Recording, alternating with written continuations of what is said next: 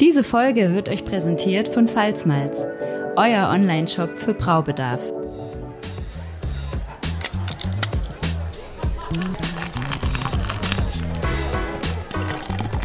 Leidenschaft, Wissen, Bier. Willkommen bei Brautag, dem Podcast über Bier und Braukunst. Rockstar Alexis. Gäste zurück auf der Malzbühne. Best AXL ist ein Malz aus der traditionellen deutschen Gerstensorte Alexis. In Deutschland wurde sie 1986 fürs Bierbrauen zugelassen und war über viele Jahre die Standardbraugerste in Europa. Alexis war eine Art Rockstar unter den damals verfügbaren Gerstensorten, erklärt Bestmalchef Dr. Axel Göhler. Und damit willkommen zur zweiten Folge Brautag, dem Podcast über Bierbrauen und Braukunst. Mein Name ist Flo, ihr kennt mich schon von der letzten Folge. Heute haben wir was ganz Spannendes vorbereitet. Heute geht es um Malz, Vermelzung und alles, was da dazugehört. Und natürlich bin ich nicht alleine für euch am Start. Ich habe auch den Paul mitgebracht. Servus, Paul. Grüß dich, Flo. Zweite Folge. Ich freue mich drauf. Und du hast es schon angesprochen. Heute geht es um Malz, Melzen, Vermelzen. Ich bin gespannt, wie die, wie die Folge läuft. Wir haben viele Infos vorbereitet für euch. Aber bevor wir jetzt direkt loslegen, erzählen wir euch natürlich erstmal wieder, was wir im Glas haben. Flo, du darfst anfangen. Ja, sehr gerne. Ich habe heute zum Start, um, um warm zu werden, sozusagen ein alkoholfreies ähm, IPA von der Kehrwirte Brauerei. Das äh, Übernormal Null ist für mich ja eins, nach wie vor eins der besten, die es so gibt und ist regelmäßig bei mir im Kühlschrank und ja, schön fruchtig und lässt eigentlich wenig vermissen, obwohl das alkoholfrei ist und deswegen finde ich das Bier auch so schön. Prost. Ja, echt ein, echt ein, ja, zum Wohl, genau. Echt ein super Bier. Also mag ich auch total gern. Habe ich sehr, sehr oft hier im Kühlschrank stehen. Kann man einfach schön trinken, alkoholfrei. Braucht man sich quasi auch keinen Kopf machen, kann danach noch eine Runde Auto fahren oder was auch immer. Ja, finde ich echt super. Hat ja, glaube ich, auch schon oft irgendwo irgendwas abgeräumt. Also nicht, nicht umsonst. Ich weiß jetzt gar nicht, aber ich könnte mir das sehr gut vorstellen auf der Flasche. Sie haben es anscheinend nicht nötig, auf die Flasche zu schreiben. Spricht ja aber Nein, auch dafür. genau. Nicht wie andere Brauereien, ne, die sich mit Preisen aus ja. Anno dazu mal noch hier, hier, steht das Bier im Vordergrund und das ist ja sehr so, schön. So muss es sein, ja. Und was hast du im Glas? Ich habe jetzt gerade noch hier so ein kleines Zwickelgläschen und habe mir gerade unten im Keller von meinem neuesten Bierchen, was auch immer das genau wird, ich würde es jetzt mal so einen Prototypen nennen, vielleicht ein ICA. Also ich habe ein Cream Ale gebraut, ein bisschen stärker eingebraut und habe da einen Teil davon mit der, mir fällt auch gerade auf, ich, ich brauche schon echt oft Cream Ales, aber dieses, dieser Stil hat es mir gerade angetan. Also Wäre wär, wär mir echt nicht aufgefallen. ich ständig sage, ich habe ein Cream Ale gebraut. Aber ja, ich habe das aufgeteilt und einen Teil damit äh, mit der Verdant IPA vergoren und habe das mit Talus äh, Cryo gestopft. Also habe diesmal 20 Prozent, also bin ein bisschen hochgegangen, habe 20 Prozent Mais-Grieß drin, Brauer-Mais-Grieß. Sehr, sehr cool geworden. Also ähm, gefällt mir richtig, richtig gut. Ist abgefahren, diese Kombi mit dem, mit dem Mais, den du deutlich rausschmeckst. Und dann hast du halt so die schönen tropischen Aromen dazu. Mal gucken, was, wo das hingeht. Also das ist jetzt erst ich muss überlegen, anderthalb Wochen alt. Also die Gärung ist durch. Ich habe es jetzt in den Cold Crash geschickt und habe gedacht, ich zwicke mir mal für die Folge hier so ein kleines Gläschen. Nicht schlecht. Also Talus ist eh ein cooler Hopfen. Also kann ich mir auch wieder sehr gut vorstellen. Wird bestimmt nice. Ja, denke ich auch. Wir haben jetzt den Hopfen angesprochen, Flo. Und wir wollen euch ja. eine, neue, ähm, eine neue Rubrik ja, zeigen, ähm, auf die Ohren bringen, wie auch immer man das nennen möchte. Und zwar heißt die Brautag, Zutag. Und da wollen wir euch einfach mal so ein bisschen erklären oder zeigen oder äh, auf den Laufenden halten, was es so Neues gibt im Malzbereich, im Hopfenbereich, im Hefebereich natürlich auch. Also alles, was natürlich Zutaten angeht. Vielleicht dann auch mal irgendwie abseits von diesen klassischen Reinheitsgebotszutaten. Aber heute hat der Flo für euch auf jeden Fall was Spannendes gefunden aus dem Hopfenbereich. Genau. Und nicht Reinheitsgebotsbereich. Stimmt, stimmt. Das stimmt. Das ist ja gleich die erste gute Kombi. Stimmt, ja. Genau, das passt dann schon mal. Und zwar ähm, geht es um sogenannte botanische Hopfen-Pellet-Blends. Ist ähm, ja gerade international ziemlich gehypt. In Deutschland sowohl im Hobbybrauerbereich ja, schwer zu bekommen und bei kommerziellen Brauereien einzeln langsam vertreten. Da geht's ganz vereinfacht gesprochen darum, dass man eben im Pelletierungsprozess für die Hopfenpellets, egal ob es jetzt Kryo-Hopfen, also Lupulin angereicherte äh, Varianten sind oder klassische T90, das ist erstmal egal, gibt's, es gibt beides. Da werden Sachen dazu gemischt, mal ganz vereinfacht gesprochen. Einfach weitere Aromaquellen, um noch aromatischere Hopfenpellets in Form von diesen botanischen Hopfenblends zu haben. Da gibt's welche, sage ich gleich ein bisschen mehr dazu. Da geht's äh, ja, um dieses gehypte Thema Thiole.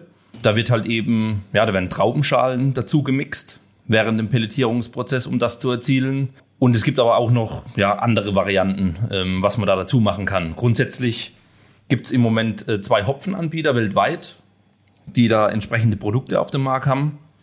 Die einen sind, ja, denke ich, nicht ganz so bekannt. Freestyle Hops heißen die. Das ist ein lokaler Hopfenpflanzer und Hopfenhändler aus äh, Nelson in Neuseeland. Also Nelson, denke ich, da klingelt es bei vielen. Nelson Sauvin, sehr, sehr bekannter Hopfen, ähm, sehr gehypter Hopfen seit zehn Jahren. Jeder versucht, den Hopfen zu bekommen. Bin auch ein Riesenfan.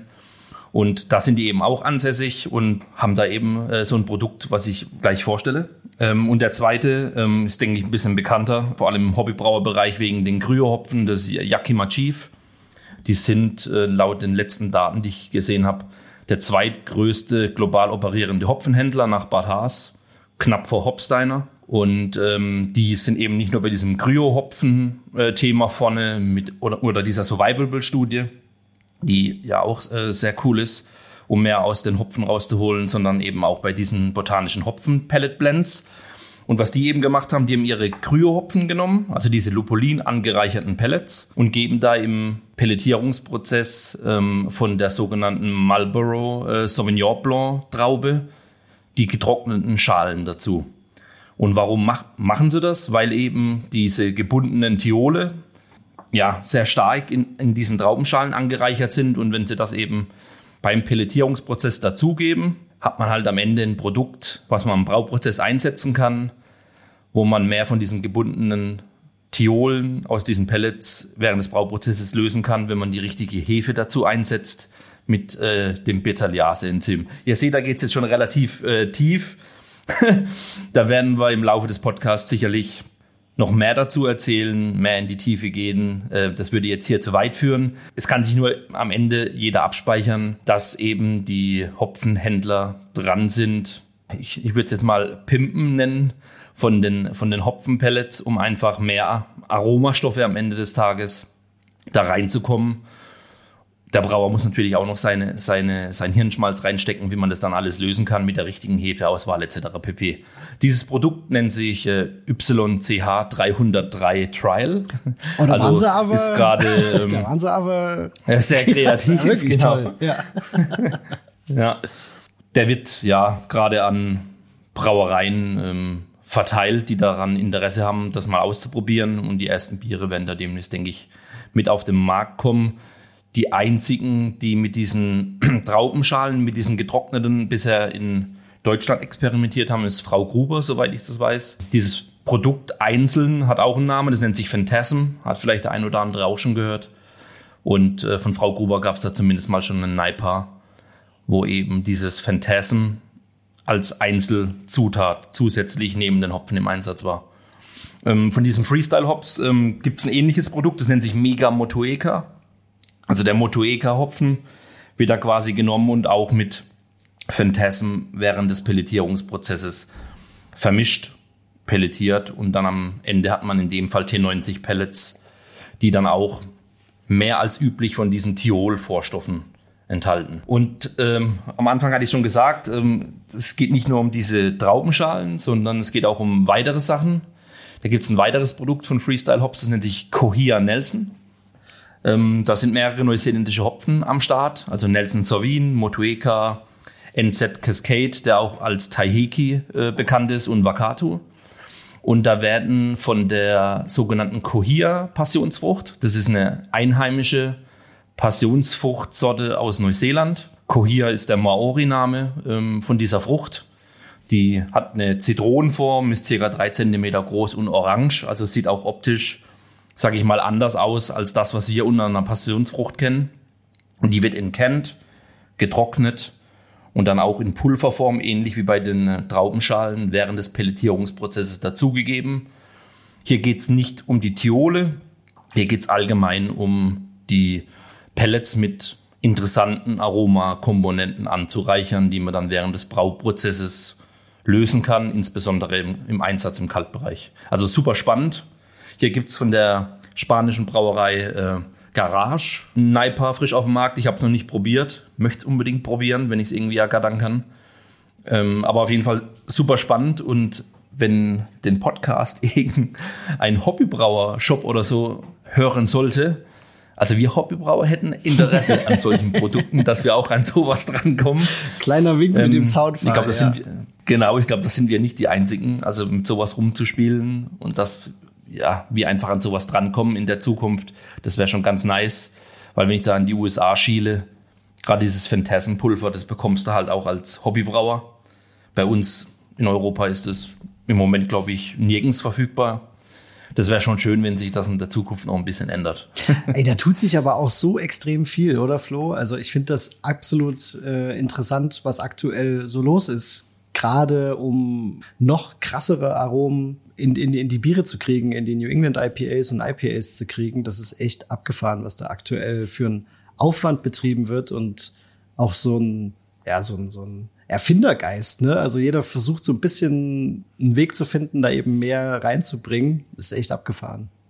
Ja, finde ich auch.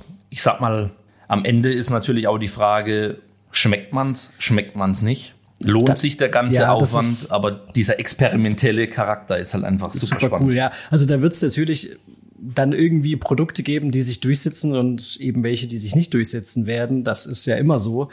Aber es ist aktuell echt interessant, da nur schon von zu lesen, einfach zu, zu sehen, was die Leute ausprobieren, verschiedene ja, Hopfenhersteller, verschiedene Brauereien, verschiedene Hefehersteller, wie die dann zum Teil zusammenarbeiten, ist echt abgefahren. Also ich bin mal gespannt, in welche Richtung die, die Reise da so geht. Ich glaube, das wird in dem mit der Schlagzahl weitergehen. ich glaube, da können wir uns freuen. Sehr gut. Ja. Aber ja, genug zu den Hopfen. Wir haben ja gesagt, das Thema ist heute ja Malz, Vermelzung. Da würde ich sagen, Paul, steigen wir in das Thema ein. Und ja, ich übergebe dir, einfach uns mal in das Thema einzuführen. Natürlich mitten im Bier, wie ja. ich höre. ich, ich wollte es ähm. ganz leise machen, aber das geht einfach mit der Dose nicht. ja. Ja, das, das ist ja authentisch und ja, das ist ja gut, ähm, wenn die Leute mitbekommen, dass wir hier nicht äh, verdursten. Ähm, aber ja, genau. Ja, ab geht's. The stage is yours. Jawohl, wir, wir steigen ein, wir sind mittendrin quasi schon fast. Ich mache mir hier noch so, so ein Bierchen auf. Und zwar ist das, wie auch immer man es ausspricht, die ähm, Brauerei aus Estland, Pyhaste. Ich spreche es einfach mal so auf, wie es draufsteht. Die haben ein West Coast Pilsner rausgebracht. Super interessant. Pickne heißt das. Spricht man wahrscheinlich auch vielleicht anders aus, aber ich weiß es einfach nicht. Und das probiere ich jetzt gerade hier einfach nebenbei mal. Mhm. Okay, krass, das ist wirklich West Coast, gefällt mir wieder sehr gut, genau mein Ding. Und damit steigen wir einfach mal ein. Malz. Wir fangen an mit einer Begriffsdefinition oder mit einem mit der Wortherkunft und es ist kurz gekeimtes und anschließend getrocknetes Getreide. So einfach könnte man es ausdrücken. Der Wortursprung ist nicht so richtig hundertprozentig geklärt, geht aber eventuell auf das germanische Wort Malta zurück, also Malz hier reihen sich dann auch so Begriffe aus dem Altenglischen wie das Meld, Merlt und das altnordische Wort Malt ein. Es könnte aber auch ein, es gibt noch einen anderen germanischen Begriff und der heißt Melt beziehungsweise Melta und das heißt schmelzen und da könnte dann man so ein bisschen das Aufgeweichte zugrunde legen. Oder was auch da wieder reinhaut in diese Kerbe ist das indogermanische Wort Mildu, und wenn ich das jetzt richtig ausgesprochen habe, das bedeutet weich oder weichen und geht auch so in die Richtung, ähm, dass man sagt, okay, das ist vielleicht so das Aufgeweichte. Und wenn man jetzt überlegt, was kann man denn so vermelzen, was äh, kommt da so in Frage? Klar, auf jeden Fall Gerste, Weizen, Roggen haben wir alle schon gehört, gesehen, gebraut mit. Dinkel und Mais vielleicht schon weniger, aber gehört natürlich auch mit dazu. Es gibt aber auch Pseudogetreide wie zum Beispiel Amaranth, Buchweizen oder Quinoa. Wenn wir jetzt weiter diesen, diese Folge fortführen, müssen wir auf jeden Fall noch so ein paar grundsätzliche Sachen klären. Und da haben Flo und ich uns so ein bisschen dafür entschieden, dass wir auf jeden Fall noch mal auf die Gerste genauer eingehen und hier erstmal auf Two-Row beziehungsweise Six-Row. Das habt ihr bestimmt schon mal gehört. Auf Deutsch dann eben die zweizeilige oder sechszeilige Gerste wie gesagt, habt ihr sicherlich schon gehört, vor allen Dingen, wenn man mal in ähm, amerikanische Rezepte reingelesen hat, da ist oft die Rede von Six-Row Getreide oder Gerste. Und ähm, die zweireihige Gerste hat wie der Name sagt, zwei Reihen von den Körnern an jedem Halmkopf und die sechsreihige hat eben sechs Reihen von den Körnern am Halmkopf. Das ist der Unterschied, was den Aufbau von der Pflanze angeht. Die Körner der zweireihigen sind meist ein bisschen größer, da die einfach nicht so dicht gedrungen eben ähm, sind. Und dadurch haben sie aber auch dünnere Spelzen und dadurch wiederum weniger Proteine. Außerdem sollen sie so ein bisschen, ähm, soll, soll die zweizeilige Gerste so ein bisschen weicher und reiner im Geschmack sein als die sechszeilige.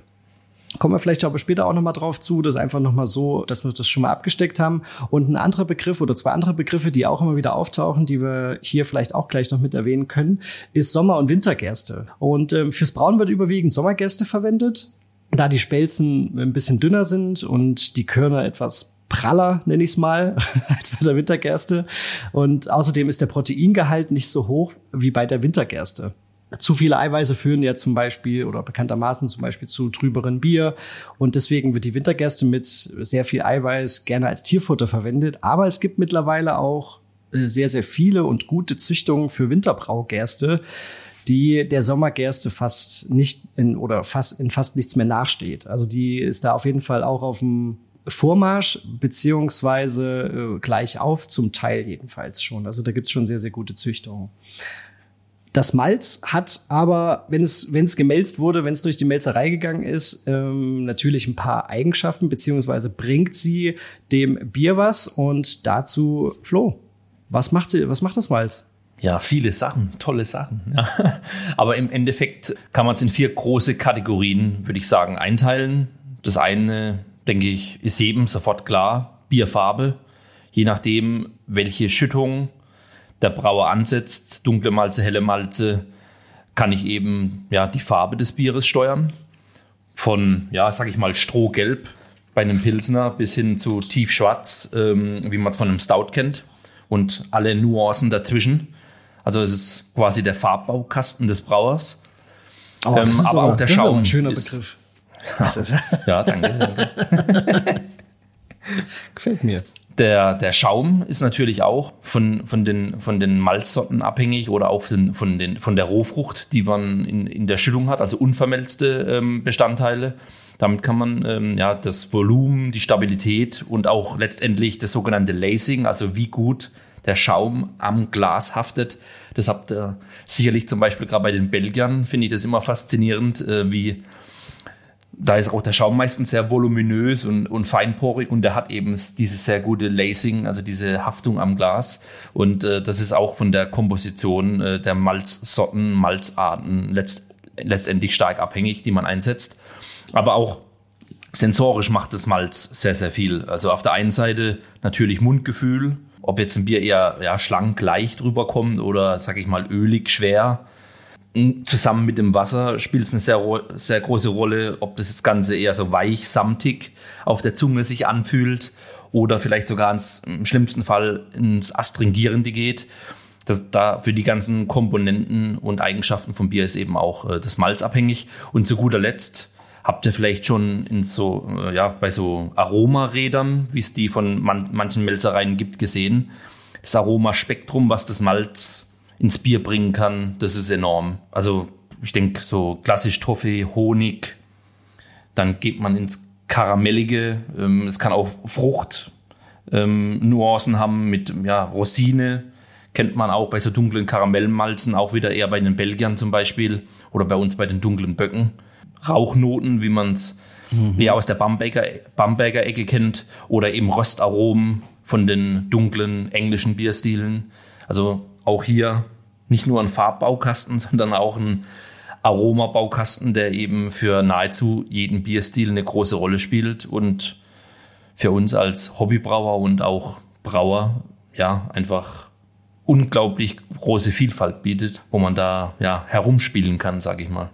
Gut, ja, also im Prinzip denke ich, war das der Rundumschlag, welchen Einfluss Malz auf das Bier so im Kern hat, auf die, die Biereigenschaften und ähm, die sensorische Wahrnehmung. Bevor wir ja zum geschichtlichen Teil etc. kommen, hat aber der Paul noch kurz und knackig für uns vorbereitet, äh, wie so ein Vermelzungsprozess vonstatten geht. Ja, genau. Also die grundsätzliche Frage ist ja, bevor wir jetzt so ein bisschen tiefer einsteigen ins Thema Geschichte und dann vielleicht auch in den Melzungsprozess nochmal, den wir später nochmal sehr, sehr detailliert beschreiben wollen.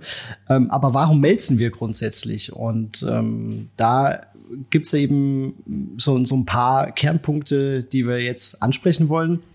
Ähm, das Kunden, der Gerste, ich gehe jetzt mal eben auf die Gerste vor allen Dingen ähm, ein bisschen spezifischer ein, besteht ähm, aus ja, zu über 60 Prozent aus Stärke und langkettigen Dextrin. Aber wir haben eben nur zwei Prozent Zucker dabei. Und auch bei anderen Braugetreiden, die ich vorhin aufgezählt habe, die vermelzt werden können, ist die Zusammensetzung ähnlich. Und Hefe kann aber mit Stärke nichts anfangen. Sie benötigt bekanntlich natürlich Zucker. Und diese Umwandlung der Stärke zu eben verkehrbaren Zucker geschieht während des Maischens und beim Melzen wiederum wird die Basis eben dafür geschaffen, dass das möglich ist. Unter Melzen versteht man dann eben das Keimen lassen von Getreidearten unter einem künstlich geschaffenen beziehungsweise auch gesteuerten Umweltbedingungen. Und das Melzen gaukelt dann dem Korn im Prinzip vor, dass der Beginn einer neuen Wachstumsperiode bevorsteht. Und das Endprodukt ist der, der Keimung, ja, das ist dann das Grünmalz und durch das Trocknen und darin wird es zum Darmmalz. Und der Zweck des Malzens ist, äh, des Melzens ist im Prinzip dann, dass man ähm, Enzyme gewinnt, die Stärke in Zucker umbauen können. Das ist so ganz grundsätzlich die Aufgabe vom Melzen und die drei Schritte, auf die wir dann später genauer eingehen, ist eben Weichen, Keimen, Darren. Hat man öfter schon mal gehört, was das genau ist, kommen wir dann gleich nochmal. Aber erstmal kommt der Flo äh, mit einem schönen, dicken, geschichtlichen Teil, was denn oder seit wann man denn melzt und wie das alles so sich entwickelt hat. Ich, ich, ich versuche das mal und ich würde sagen, letztes Mal haben wir die Uhr schon relativ weit zurückgedreht. Aber da geht noch mehr. Diesmal geht, fangen wir. geht noch mehr, sehr schön.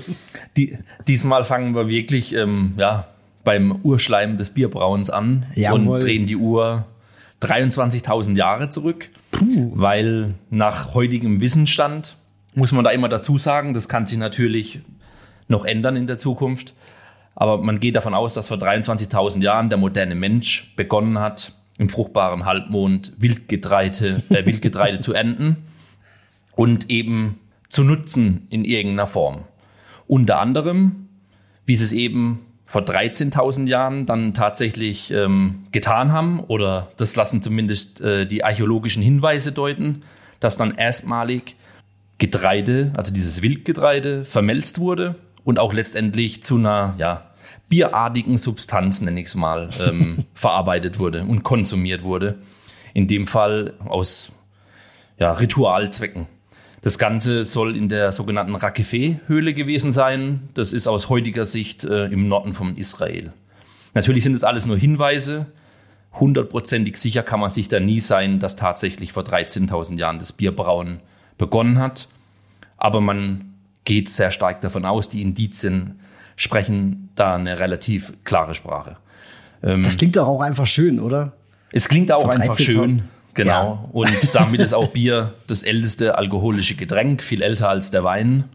Das heißt, unser Lieblingsgetränk hat nicht nur äh, auf der Aromaseite am meisten zu bieten im Vergleich zu anderen alkoholischen Getränken, sondern ist auch noch am ältesten. Und ich würde sagen, das klingt doch dann insgesamt sehr gut. ja, das, das nehmen wir so. Das ja. ist gekauft. Genau. Aber das war also dieses, die ersten Melzungsschritte und, und Bierbrauen, das war eben nicht nur äh, im heutigen Israel zur damaligen Zeit, sondern auch an anderen Städten, zum Beispiel vor 11.000 Jahren. Das ist eine bisschen bekanntere Stätte, die auch schon seit Jahren durch die Medien geht. Das ist Göbekli Tepe in der heutigen Türkei.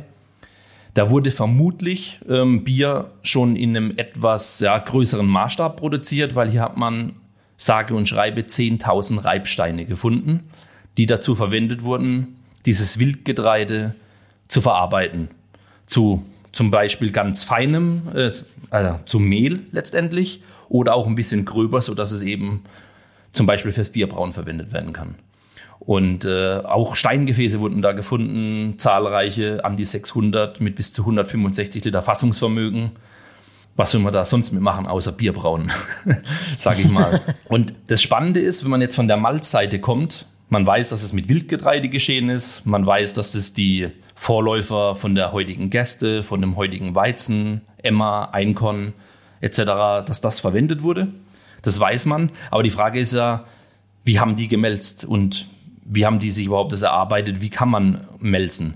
Und da ist es am naheliegendsten, dass man ähm, letztendlich sogenanntes Luftmalz oder wie die Belgier sagen, Windmalz hergestellt hat. Das heißt, nach dem Prozess, wie es der Paul vorhin kurz beschrieben hat, also man weicht das Ganze in Wasser ein, das Wildgetreide, bringt es dann, ja, weil es eine Zeit lang feucht ist, zum Keimen und trocknet es dann an der Luft und hat dann am Ende ein helles, rauchfreies Malz, was man dann eben Luftmalz oder Windmalz bezeichnen kann.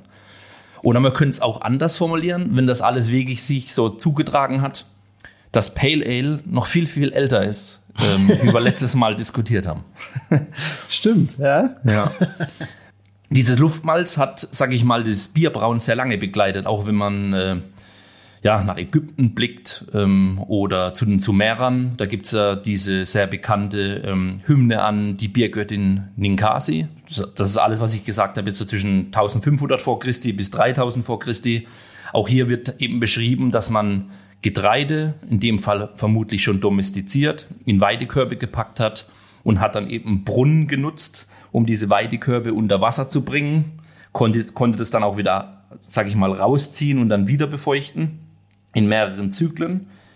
Theoretisch, wie man das heute in, der, in einer modernen Melzerei eben auch macht, in mehreren Zyklen. Und am Ende des Tages das Ganze auch wieder in der Sonne trocknen. Also auch wurde hier in, bei den Ägyptern als auch eben bei den Sumerern äh, vermutlich mit rauchfreiem Malz, also mit Luftmalz gebraut und man hatte am Ende des Tages ein rauchfreies Bier. Und was ganz spannend ist, wenn man in die Arbeiten von Lars Garschol reinschaut, sieht man, dass sich dieser Prozess eigentlich, den ich gerade beschrieben habe, den man vom alten Ägypten kennt, dass sich das über die Farmhausbraukultur eigentlich bis ins 19. Jahrhundert blieb das erhalten, lokal.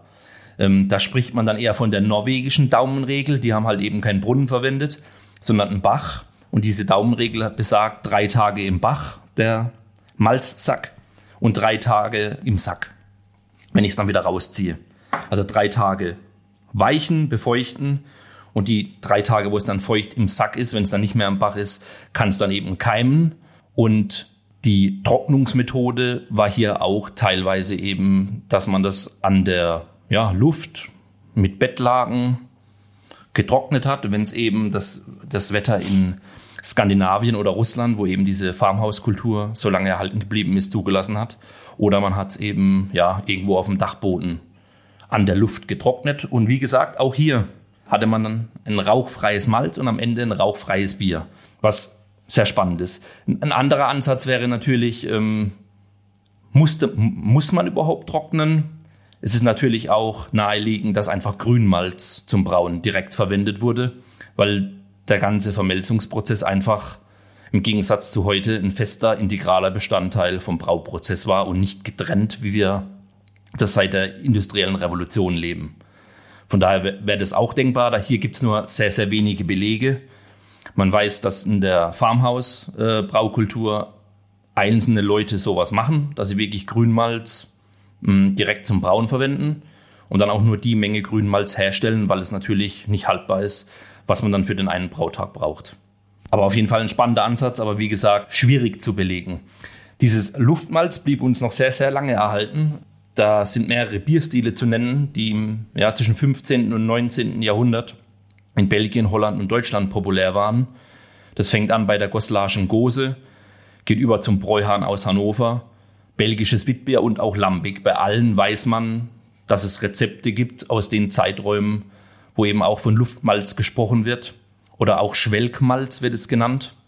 Also weil der erste Trocknungsprozess auch in einer modernen Melzerei wird eben Schwelken genannt und deswegen ähm, gibt es da auch den Namen dafür.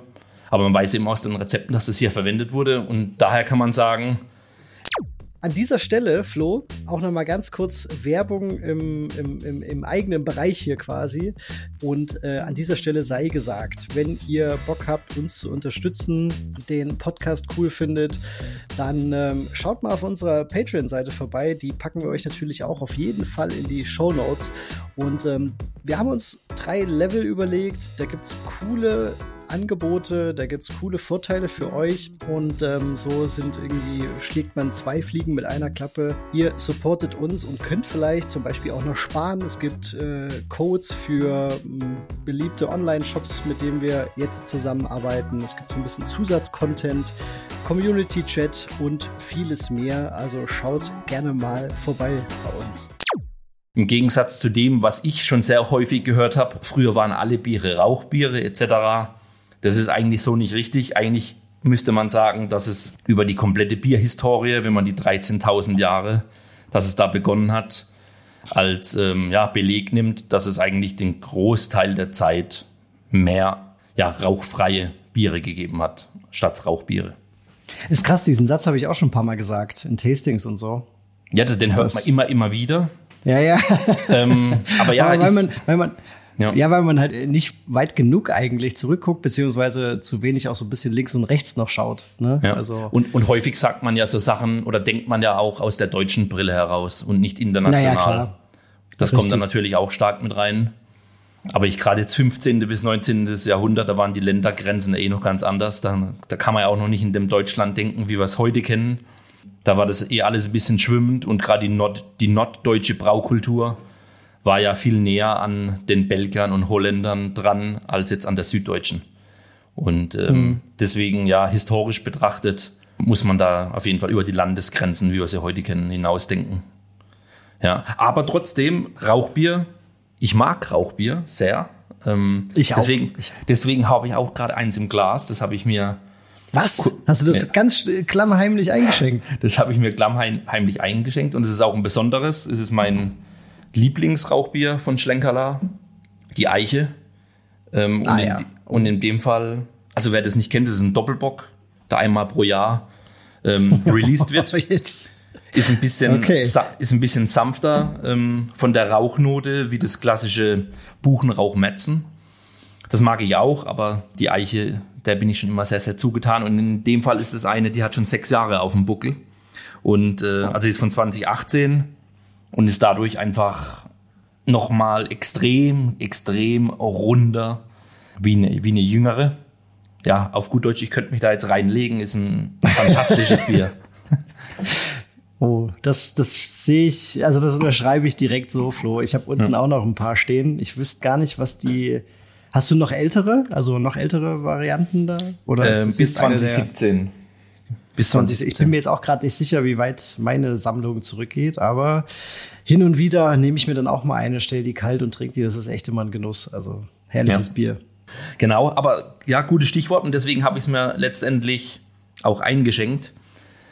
Die Frage ist ja, wann kam der Rauch ins Bier? So muss man ja die Frage stellen. Da ist ja der Stand der Dinge, dass die älteste Rauchdarre, die man gefunden hat, 3000 vor Christi, also 5000 Jahre alt ist, ähm, wann damit die ersten, wann damit das erste Malz gedarrt wurde und das erste Bier damit gebraut wurde, das weiß man nicht. Aber dass die Menschen die Bestrebung hatten, die Rauchdarre ja, zu erfinden und auch zum, äh, zum Darren ihres Malzes zu verwenden, ist naheliegend, weil Luftmalz man einfach nicht so gut trocknen kann wie ein Darmalz. Und dementsprechend ist es halt ja nicht, nicht, lang, nicht lange haltbar. Und wenn man größere Mengen Bier brauen möchte, wenn die Bevölkerung anwächst, musste man ja, sich eben diese Gedanken machen. Und äh, deswegen kann man sagen, dass in Kontinentaleuropa alle Amber- und Braunbiere bis zum 18. Jahrhundert relativ sicher einen gewissen Rauchgeschmack hatten. Das war natürlich davon abhängig, welche Malzdarrentechnologie man verwendet hat und welches Holz man verwendet hat. In Bamberg wissen wir, da gibt es ja auch diesen Tag der Rauchbierbewahrung, dass hier eben durchgehend seit langer Zeit eben dieses Rauchbier produziert wird und sich das Gott sei Dank, muss man sagen, bis zum heutigen Tag erhalten hat. Das ist eine enorme Bereicherung für die Bierwelt. Ich glaube, den wenigsten Leuten, wenn sie jetzt nicht gerade aus Bamberg kommen, wenn sie das erste Schlenkerla trinken, ähm, den, wenn sie ehrlich sind, schmeckt es nicht unbedingt. Da gehöre ich auch dazu. Ich kann mich noch sehr gut an mein erstes Schlenkerla Metzen erinnern. Wahrscheinlich so circa zehn Jahre her. Ich konnte es nicht trinken, um ganz ehrlich zu sein. Und heute ähm, liebe ich es. Ist auch mal wieder so eine schöne Sache, ähnlich wie bei der Göse, dass man sich an Bier rantrinken kann und es dann erst so richtig zu schätzen weiß. Auf jeden Fall, ja. Und bei dem ganzen Thema Rauchbier ist es eigentlich auch schade, finde ich, dass es die meisten denken, dass es halt eben nur dieses Bamberger Rauchbier gibt. Mit den zwei bekannten Brauereien, die das bis zum heutigen Tag machen. Aber hier ist es ähnlich wie beim Luftmalz, wenn man da an die Arbeiten vom Lars Gashol reinschaut, ist es eben so, dass es mehrere Bierstile gibt, mehrere Rauchbierstile in der Farmhauskultur, die sich auch bis heute äh, gehalten haben. Die sind halt nur nicht kommerziell vertreten, aber die wurden auch relativ sicher in irgendeiner Art und Weise durchgehend gebraut bis zum heutigen Tage. Da gibt es einmal den Bierstil Gotlandstricke, also von der schwedischen Insel Gotland, mit einem sehr starken Raucharoma. Und äh, das andere ist aus Norwegen, nennt sich äh, Stjordalsol. Wahrscheinlich auch nicht richtig ausgesprochen, aber so irgendwie in die Richtung. ähm, beiden sagt man nach, dass die vom Rauchgeschmack noch mal intensiver sind, wie man das aus Bamberg kennt. Die verwenden hier entweder Allenholz bei der norwegischen Variante und bei der schwedischen Variante ist es eher die Birke. Das ist dadurch ein bisschen sanfter, aber beide haben ein sehr, sehr starkes Raucharoma und die haben auch spezielle Malzdarren dafür. Also in Norwegen ver ja, verwendet man eher, das ist ein ja, rechteckiges Mauerwerk ohne Decke und als Decke hat man Holzbretter, ähm, die Löcher haben und darauf wird eben das Grünmalz gepackt und unten dran, also unter dem Holz, wird eben entsprechend äh, Feuer gemacht. Das heißt, das Grünmalz bekommt volle Breitseite von diesem Rauch und des, deswegen ist das auch sehr, sehr, sehr rauchig. Genau, aber das muss man auch noch dazu sagen, weil das finde ich super spannend. Ähm, es gibt auch eine Da-Technik im, im Farmhouse Brewing. Wann die genau entstanden ist, weiß man nicht, aber man weiß, dass die auch teilweise bis heute noch verwendet wird. Und die haben hier ihre Badhäuser oder auch Saunen umfunktioniert zu einer ja, kleinen Melzerei. Man muss sich das so vorstellen, irgendwie im Wald oder an der Waldgrenze ähm, ein kleines Holzhäuschen. Was auffällig ist, die haben eben keine Fenster, weil man natürlich bemüht ist, die Wärme drin zu halten. Und in diesem Holzhäuschen ist ein, ein kleiner Lehmofen ohne Kamin. Und in, um diesen Lehmofen außenrum hat man dann eben ja Holzregale, würde ich es jetzt mal bezeichnen, auf denen man dann das Grünmalz ausbreiten kann. Man macht Feuer in diesem, in diesem Lehmofen, bekommt da Hitze rein, Rauch rein und so wird eben dieses Malz, was sich um diesen Ofen befindet, in diesem Holzhäuschen getrocknet. Und den Luftzug und diesen Rauchgrad kann man ein bisschen steuern durch kleine Öffnungen, die man zu und schließen kann, die sich in der Wand dieses Holzhäuschens befinden. Wäre vielleicht auch mal ein ein DIY-Projekt für den einen oder anderen Hobbybrauer. ja, das sehen wir auch gerade. Ja, Wer hier eine Sauna hat, ja. wird gerade schon, ja. wird vielleicht die eine oder andere Idee gerade kriegen. Ja. Das finde ich so abgefahren, als du mir das erzählt hast. Das Und die Malze, die aus dieser Malzdarre rauskommen, die sind dann eher Amberfarben und von der Rauchintensität nicht so stark wie das, was eben in der Gotlandstricke zum Beispiel ähm, zum Einsatz kommt. Jetzt hatten wir Luftmalz, jetzt hatten wir Rauchmalz. Aber wir wissen ja, wir Menschen sind kreative Wesen und waren das schon immer. Ähm, es gibt deswegen noch eine andere Variante, um Getreide zu Bier zu machen. Oder um es in Sam Calicionis Worten zu sagen, chew it, spit it, boil it. Oh. Um, um, um was es hier geht, ist äh, Chicha oder die japanische Variante Kuchi Kamisake.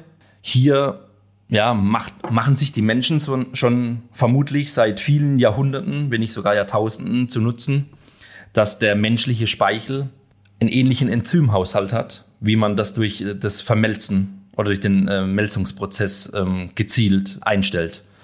Das heißt, auch mit dem menschlichen Speichel kann man eben Stärke zu Zucker umwandeln.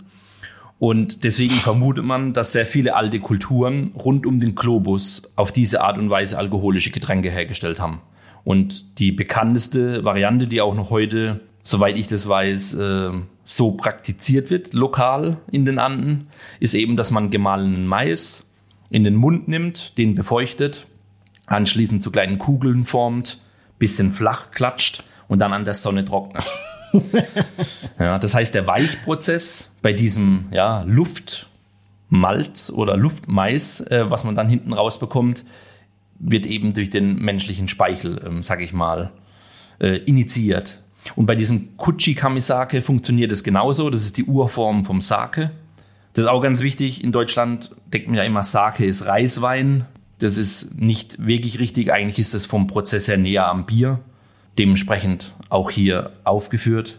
Zum, zum Abschluss der ganzen Geschichtsthematik noch ein paar Ergänzungen zu der Malztechnologieentwicklung was wir letztes Mal schon angeschnitten hatten mit der, mit der indirekten Darre, mit, diesem, mit der Erfindung, was dann letztendlich zu den Pale Ales und auch maßgeblich zur Entwicklung von Bierstilen wie dem Pilsner beigetragen hat. Das waren nicht alle, ähm, sag ich mal, relevanten malztechnologischen Erfindungen im 18., 19. und 20. Jahrhundert. Da gab es noch ein paar zusätzliche Sachen.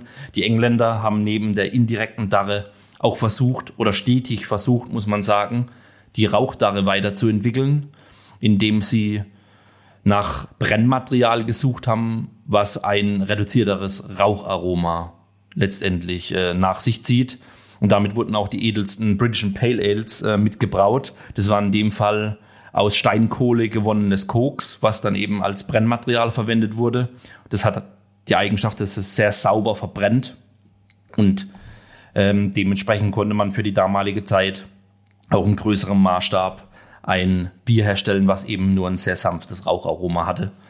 Nachteil war, das Malz war damit sehr teuer, weil der Brennstoff sehr teuer war und dementsprechend hat sich das nie so richtig flächendeckend durchgesetzt. Rein von der Melzungstechnologie.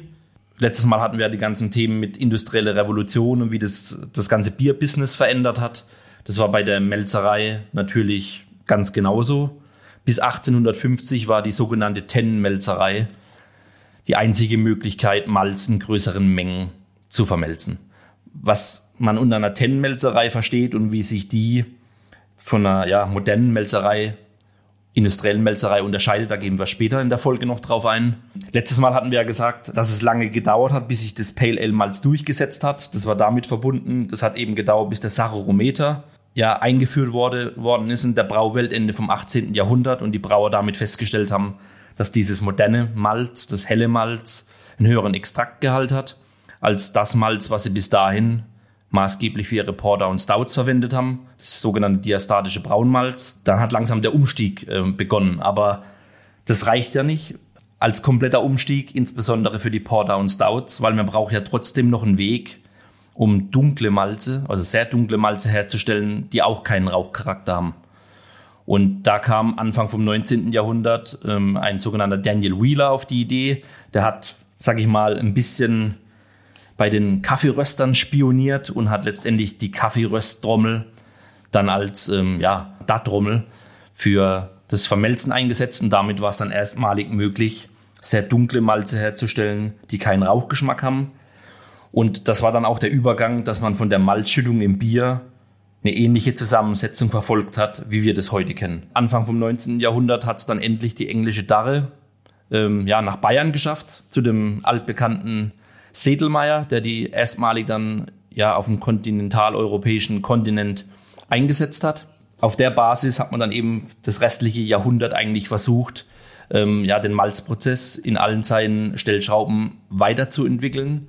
Darunter fällt oder muss man nennen dass man eine pneumatische Darre entwickelt hat. Also pneumatisch heißt, dass man eben mit Gebläseluft ähm, eine viel effizientere Trocknung und auch einen reproduzier reproduzierbaren Prozess damit hinbekommen hat. Das war nur möglich, diese Gebläseluft dafür zu nutzen, weil eben Ende vom 18. Jahrhundert durch James Watts äh, die Dampfmaschine erfunden wurde und dann auch im Brau- und Melzprozess verwendet werden konnte. Und diese ja, pneumatische Geschichte hat dann ja ein Herr Galland aufgegriffen und hat ähm, eine pneumatische Keimtrommel entwickelt. Die wurde dann auch erstmalig 1883 in der Berliner Brauerei eingesetzt. Die hatte aber die Problematik, dass eben eine Trommel rein von der Form und äh, von der Mechanik dahinter, die konnte man nicht so groß skalieren, dass man die notwendigen äh, Malzmengen, die man gebraucht hat, bei den immer größer werdenden Brauereien damit erschlagen konnte. Und deswegen hat ein französischer Ingenieur namens Saladin die sogenannte Kastenmelzerei entwickelt. Die ist insbesondere im englischen Sprachraum und in englischen Büchern auch deswegen nach ihm benannt und nennt sich Saladin Box. 1880 wurde die erfunden und das sind eben, wenn man heute Bilder von einer ja, klassischen industriellen Melzerei anguckt, sieht man eigentlich diese Abbildung. Das hat sich seit dahin nicht mehr so stark weiterentwickelt oder weiter verändert. Das heißt, das war Ende vom 19. Jahrhundert der Grundstein für ja, die Industriemelzerei, wie wir sie heute kennen.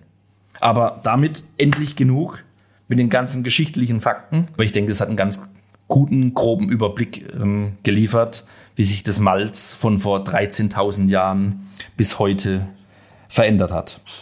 Und genau das ist auch das richtige Stichwort Malz. Welche Malzsorten gibt es denn eigentlich, Paul? Genau, also wir haben heute, wenn wir so über Malze sprechen, natürlich die ganz, ganz klassischen Basismalze, die jeder irgendwie kennt, schon gehört hat. Äh, Pilzermalz, Wiener Malz, Münchner Malz und so weiter. Das sind Malze, die ja eigentlich zu 100 Prozent eingesetzt werden können in der Schüttung oder eben dafür dienen, einen Großteil der Schüttung einzunehmen da sie einfach ähm, sehr in, überwiegend, sagen wir mal überwiegend, sehr enzymstark sind und sehr viel Stärke in Zucker umwandeln können und das eben als ähm, und das eben quasi schon mitbringen in die in die Schüttung und deswegen zu einem sehr hohen Prozentsatz eingesetzt werden können. Dann haben wir die Karamellmalze. Das sind Malze, die ein bisschen dunkler gedarrt sind. Der Name sagt es schon. Die bringen eine gewisse Aromatik mit rein. Das kann eben karamellig sein. Das kann ein bisschen eine, eine einfache Süße sein. Das kann aber auch so Toast, Honig äh, Aromen sein. Da sprechen wir zum Beispiel von Karapils, Karahell ähm, oder auch noch dunkleren Karamellmalzen. Und damit kann man eben auch wunderbar die Farbe einstellen von so einem, von so einem Bier. Wenn man sagt, okay, ich möchte das doch so ein bisschen kupferfarben oder so ein bisschen rötlich haben, dann kann man damit sehr, sehr schön spielen. Äh, gibt natürlich auch Farb- bzw. Röstmalze, die man dann eben einsetzen kann. Ähm, Röstmalze, der Flo hat es angesprochen, für bestimmte Bierstile äh, unabkömmlich. Ähm, da sprechen wir dann eben über sehr, sehr dunkle Malze, sehr lang und heiß gedarrte Malze, die kaum noch enzymatische Aktivität mitbringen, die auch beim, beim ähm, Schroten schon sehr, sehr fein zerfallen, also gar nicht mehr so die, die Spelzen schön erhalten bleiben. Die bringen halt einfach diese typische Röstcharakteristik mit rein und eben auch natürlich eine sehr dunkle Farbe. Und dann spricht man auch von Funktions- oder Spezialmalzen. Einfach mal ein paar genannt, zum Beispiel Melanoidin, ähm, mein neuer Freund, denn das Münchner Dunkel, mit dem ich, mit dem ich bei Meißels gewonnen habe, da habe ich ähm, Melanoidin eingesetzt, ist ähm, ja so eine Art, oder man kann es einsetzen als so eine Art Dekoktionsschummler. Also wenn man keine Dekoktion machen möchte oder kann mit seiner Anlage, ähm, kann man Melanoidin hinzugeben. Natürlich sollte dann auch die restliche Schüttung und auch das Maischverfahren so ein bisschen passen, beziehungsweise die Rasten, die man fährt. Aber das bringt halt so eine gewisse brotige Kernigkeit rein und macht immer so eine, so eine Vollmundigkeit und das kann man zu einem kleinen Teil auf jeden Fall mit reingeben. Was auch da in diese Kategorie gehört, ist zum Beispiel Spitzmalz so ein klassischer Enzymbooster und natürlich äh, für Schaumstabilität bekannt. Die Amis setzen das relativ viel ein, hier in Deutschland gar nicht so viel, äh, jedenfalls so wie ich das auffasse. Und äh, klassisches Funktionsmalz ist natürlich auch Sauermalz, zum Beispiel, um den pH-Wert zu senken. Was wir dann auf jeden Fall auch noch haben, ist Rohfrucht, also wirklich unvermelztes äh, Getreide, so wie es quasi geerntet wird, wird natürlich sauber gemacht und so weiter, ein bisschen sortiert und gereinigt. Aber im Endeffekt ist es eben so, wie es wächst, wird es dann eben eingesetzt und das ist eben ein sehr, sehr enzymschwaches äh, Schüttungsanteil. Also Malz in dem Sinne kann man ja nicht sagen, weil es nicht durch die Metzerei gelaufen ja, ist. Schüttungsanteil. Ja, ja genau. genau. Und deswegen ähm, braucht das zum Beispiel dann eben so ein enzymstarkes Malz dazu. Und ähm, da kommen wir aber gleich auch noch mal drauf, wie man das äh, beschreibt oder wie man das messen kann. Ich habe ähm, eine kleine Ergänzung zum Thema Rohfrucht. Ähm, Sehr gern. Wir Hobbybrauer und nicht nur wir Hobbybrauer, komplett roh setzen wir die ja nicht ein. Die werden ja in der Regel Hitze behandelt. Also da gibt es ja einmal die Flocken, die quasi mit Dampfhitze behandelt sind, um da die gewisse Vorverkleisterung ähm, schon erledigt zu haben. Oder gerade beim Weizen gibt es ja auch die, das Torrefied Wheat, also gepuffter Weizen, wo man eben mit Unterdruck die zum, zum Ploppen bringt. Und durch diese thermische Vorbehandlung entweder in Flocken oder gepuffter Form erleichtern uns eben dann beim Brauprozess, ja, den ganzen Prozess, dass wir halt nicht nochmal eine spezielle Vorverkleisterung zum Beispiel machen müssen. Wenn jetzt das, die gewählte Rohfrucht nicht zufälligerweise die Verkleisterungstemperatur in dem Bereich hat, äh, wo wir uns eh während dem ähm, ja, Maischen aufhalten. Sehr, sehr guter Hinweis, sehr, sehr gute Ergänzung. Und damit dann jetzt aber zum modernen Prozess des Melzens beziehungsweise zu den einzelnen drei Schritten noch mal ein bisschen intensiver. Fangen wir an mit dem Weichen. Ich habe es vorhin schon angesprochen. Weichen, Keimen, Dachen, das sind die Schritte, die wir beim Melzen äh, vollziehen. Aber äh, bevor wir weichen können, muss man eigentlich der Vollständigkeit halber auch noch mal erwähnen, dass ähm, ja nach einer Anlieferung von so einer von so einem, so einem, so einem Gersten-LKW in der Melzerei natürlich auch erstmal eine Reinigung und eine Sortierung vorgeschaltet ist. Also die angelieferte Gerste, die man als Rohgerste bezeichnet, und ist noch keine Malzgerste, die wird natürlich vorher von, äh, nennen wir es, äh, unvermelzbaren Material äh, bereinigt. Also da sind zum Beispiel Steine drin, da sind Samen drin, irgendwelche Grannen, äh, Halbkörner, die man vielleicht nicht haben will, Staub, Dreck, irgendwie sowas. Das wird natürlich getrennt und zum Teil auch nach Korngröße sortiert. Und danach kann man dann aber äh, so langsam zum Weichen kommen und die Ankeimung der Gerste die erfolgt erst bei einem bestimmten Feuchtigkeitsgehalt und die lagernde Gerste, die wir als Ausgangspunkt jetzt einfach nehmen, die hat eben einen Wassergehalt von um die 12 Prozent. Das nennt man auch Konstitutionswasser. Und das soll auch genauso sein, denn man möchte natürlich, wenn man die, solange man die Gerste lagert, dass die in einem gewissen Winterschlaf bleibt, um einfach diese Lebensprozesse da drin auf Minimum zu reduzieren. Und erst wenn man dann quasi Wasser, Vegetationswasser hinzufügt, kann man die Keimung einleiten. Und dieser Prozess des Weichens, der dauert so circa ein bis zwei Tage. Also waren die äh, damals mit ihrer Faustregel von, von drei Tagen Flo gar nicht so schlecht. Ne? Dabei ist das Korn circa ein Viertel der Zeit unter Wasser tatsächlich. Man nennt das auch Nassweiche. Und dazwischen wird, der Flo hat es angesprochen, mit äh, Luft, mit Druckluft quasi das Malz versorgt. Und das nennt man auch Trockenweiche. Und das Korn soll halt eben belüftet werden, am Leben gehalten werden. Und dann möchte man damit natürlich auch so langsam die Keimung in Gang bringen. Und die Kennzahl, die hier immer wieder auftaucht, ist der Weichgrad, also der Wassergehalt der geweichten Gerste in Prozent.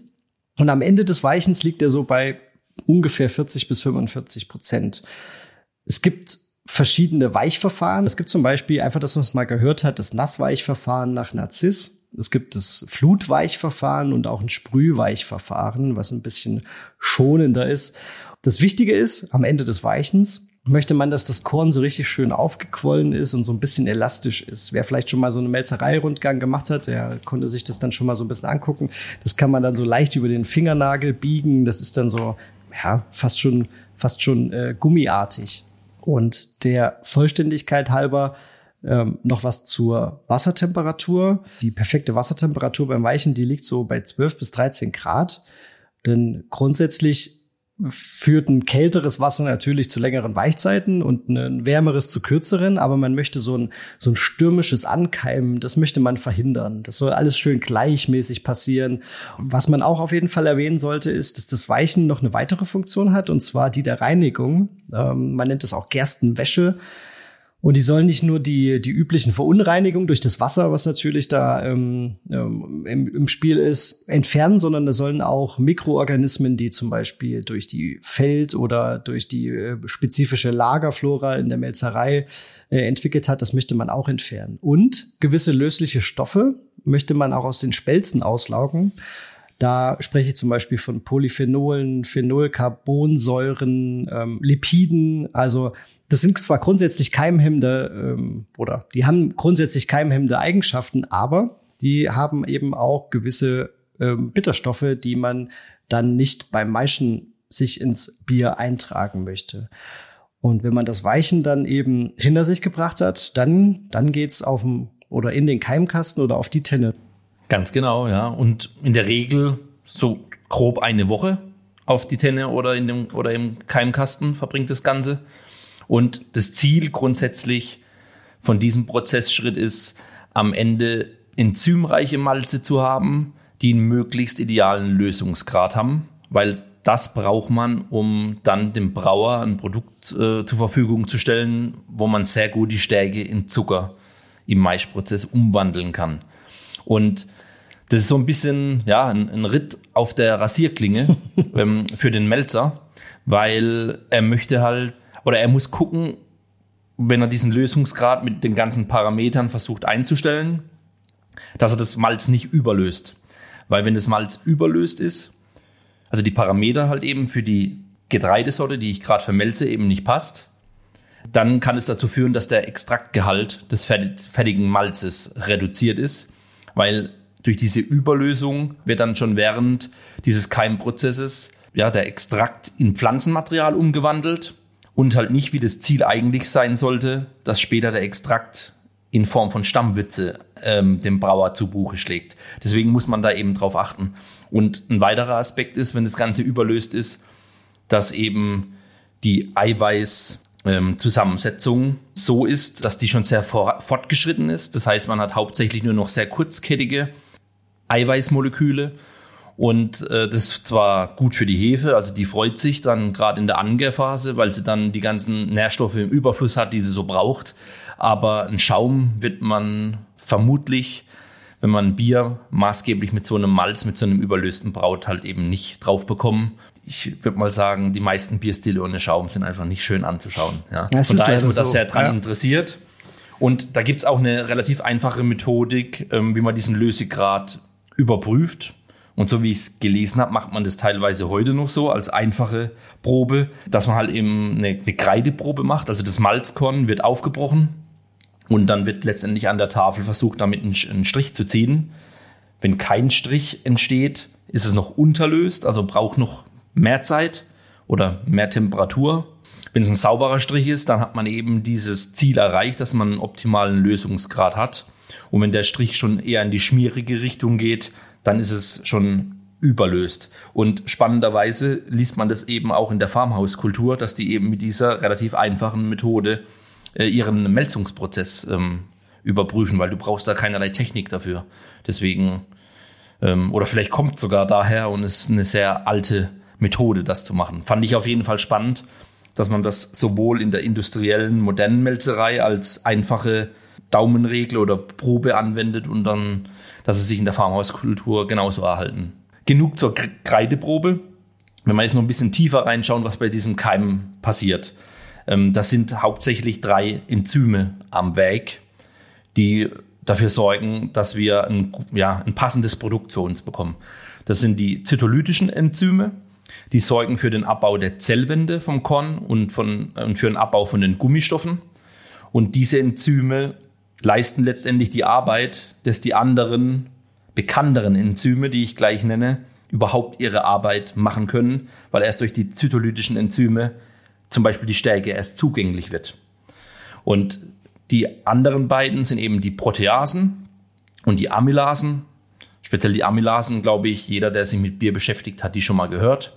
Die Proteasen sind eben für, ja, den, für die Eiweißlösung verantwortlich bin schon gerade kurz drauf eingegangen. Wir haben kurzkettige, wir haben langkettige. Vor dem Melzungsprozess haben wir sehr langkettige Proteine und die Ziele, das Ziel eben durch diesen Lösegrad und durch den Melzungsprozess ist, diese sehr langkettigen in kurzkettigere umzuwandeln und letztendlich für den richtigen Mix aus sehr kurzkettigen und langkettigen zu sorgen, dass das fertige Malz die Eigenschaften mitbringt, die man für einen Brauprozess braucht.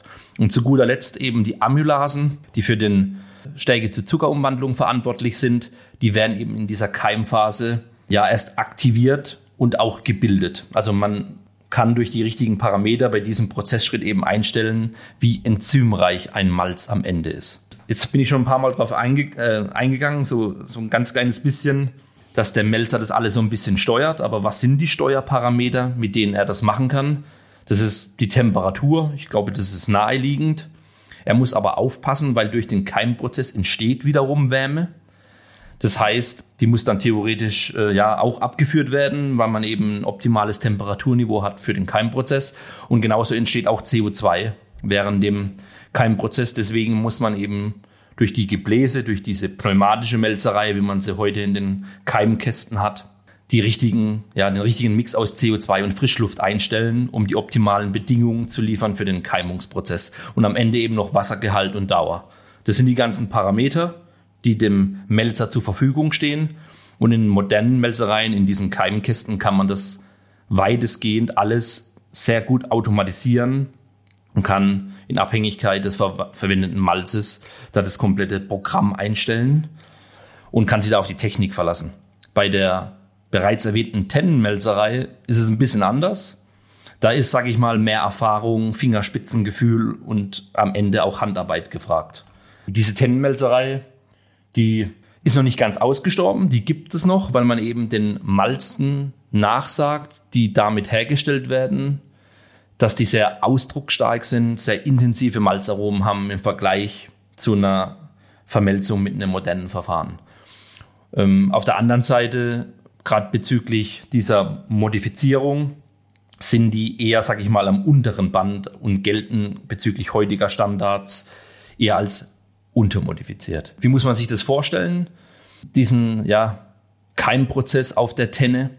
Das Getreide wird nach der Weiche in ca. 15 cm dicken Schichten auf der Tenne, also auf dem Tennenboden, ausgebreitet. In Deutschland verwendet man hier ausnahmslos Sollenhofener Platten. Die sind hart, die sind dünn und die sorgen für eine gute thermische Verteilung und eine gute Feuchtigkeitsspeicherung, also optimale Bedingungen für den Keimprozess aber man muss halt ja das Ganze ständig im Auge behalten und auch aktiv werden.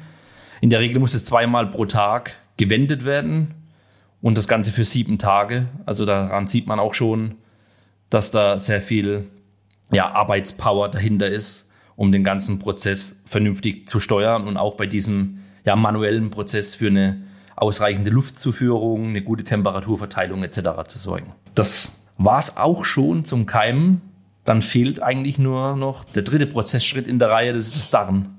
Genau, also wir müssen es jetzt natürlich trocknen und zwar das äh, Grünmalz und das passiert auch wieder durch Einblasen warmer Luft. So könnte man es ganz äh, einfach erklären. Das wasserhaltige Grünmalz, das ist einfach leicht verderblich. Wir haben es ja vorhin auch schon mal angesprochen in den äh, geschichtlichen Hintergründen und möchte es jetzt oder man möchte es jetzt durch Wasserentzug einfach haltbar machen und Lager ja, einen lagerfesten Zustand überführen. Außerdem möchte man diese Prozesse, die der Flo jetzt angesprochen hat, also diese chemischen, biologischen Prozesse, die möchte man jetzt abschließen beziehungsweise stoppen, weil man jetzt einfach äh, sich sicher ist, okay, das passt so für mich. Es ist jetzt perfekt modifiziert, es ist so für mich eingestellt, für das, was es mal werden soll.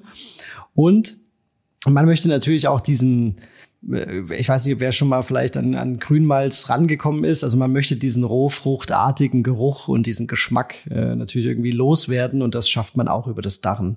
Was man natürlich dann auch über das Darren einstellt und das ist dann wirklich das äh, Interessante und für uns Brauer und Hobbybrauer natürlich auch äh, sehr, sehr schöne ist, äh, man verleiht dann dem Malz eine bestimmte Farbe und natürlich auch das äh, charakteristische Aroma, was dann eben hinter der jeweiligen Malzsorte steht. Und nicht zu vergessen, da hat sich eine Wurzel gebildet und die möchte man durch das Darren auch leicht entfernen, beziehungsweise die ist dann auch leicht zu entfernen. Die möchte man einfach loswerden, nicht weil die unschön ist, sondern weil die auch einen gewissen bitteren Geschmack mitbringt, wenn die es schafft, quasi in so einen Malzsack zu gelangen.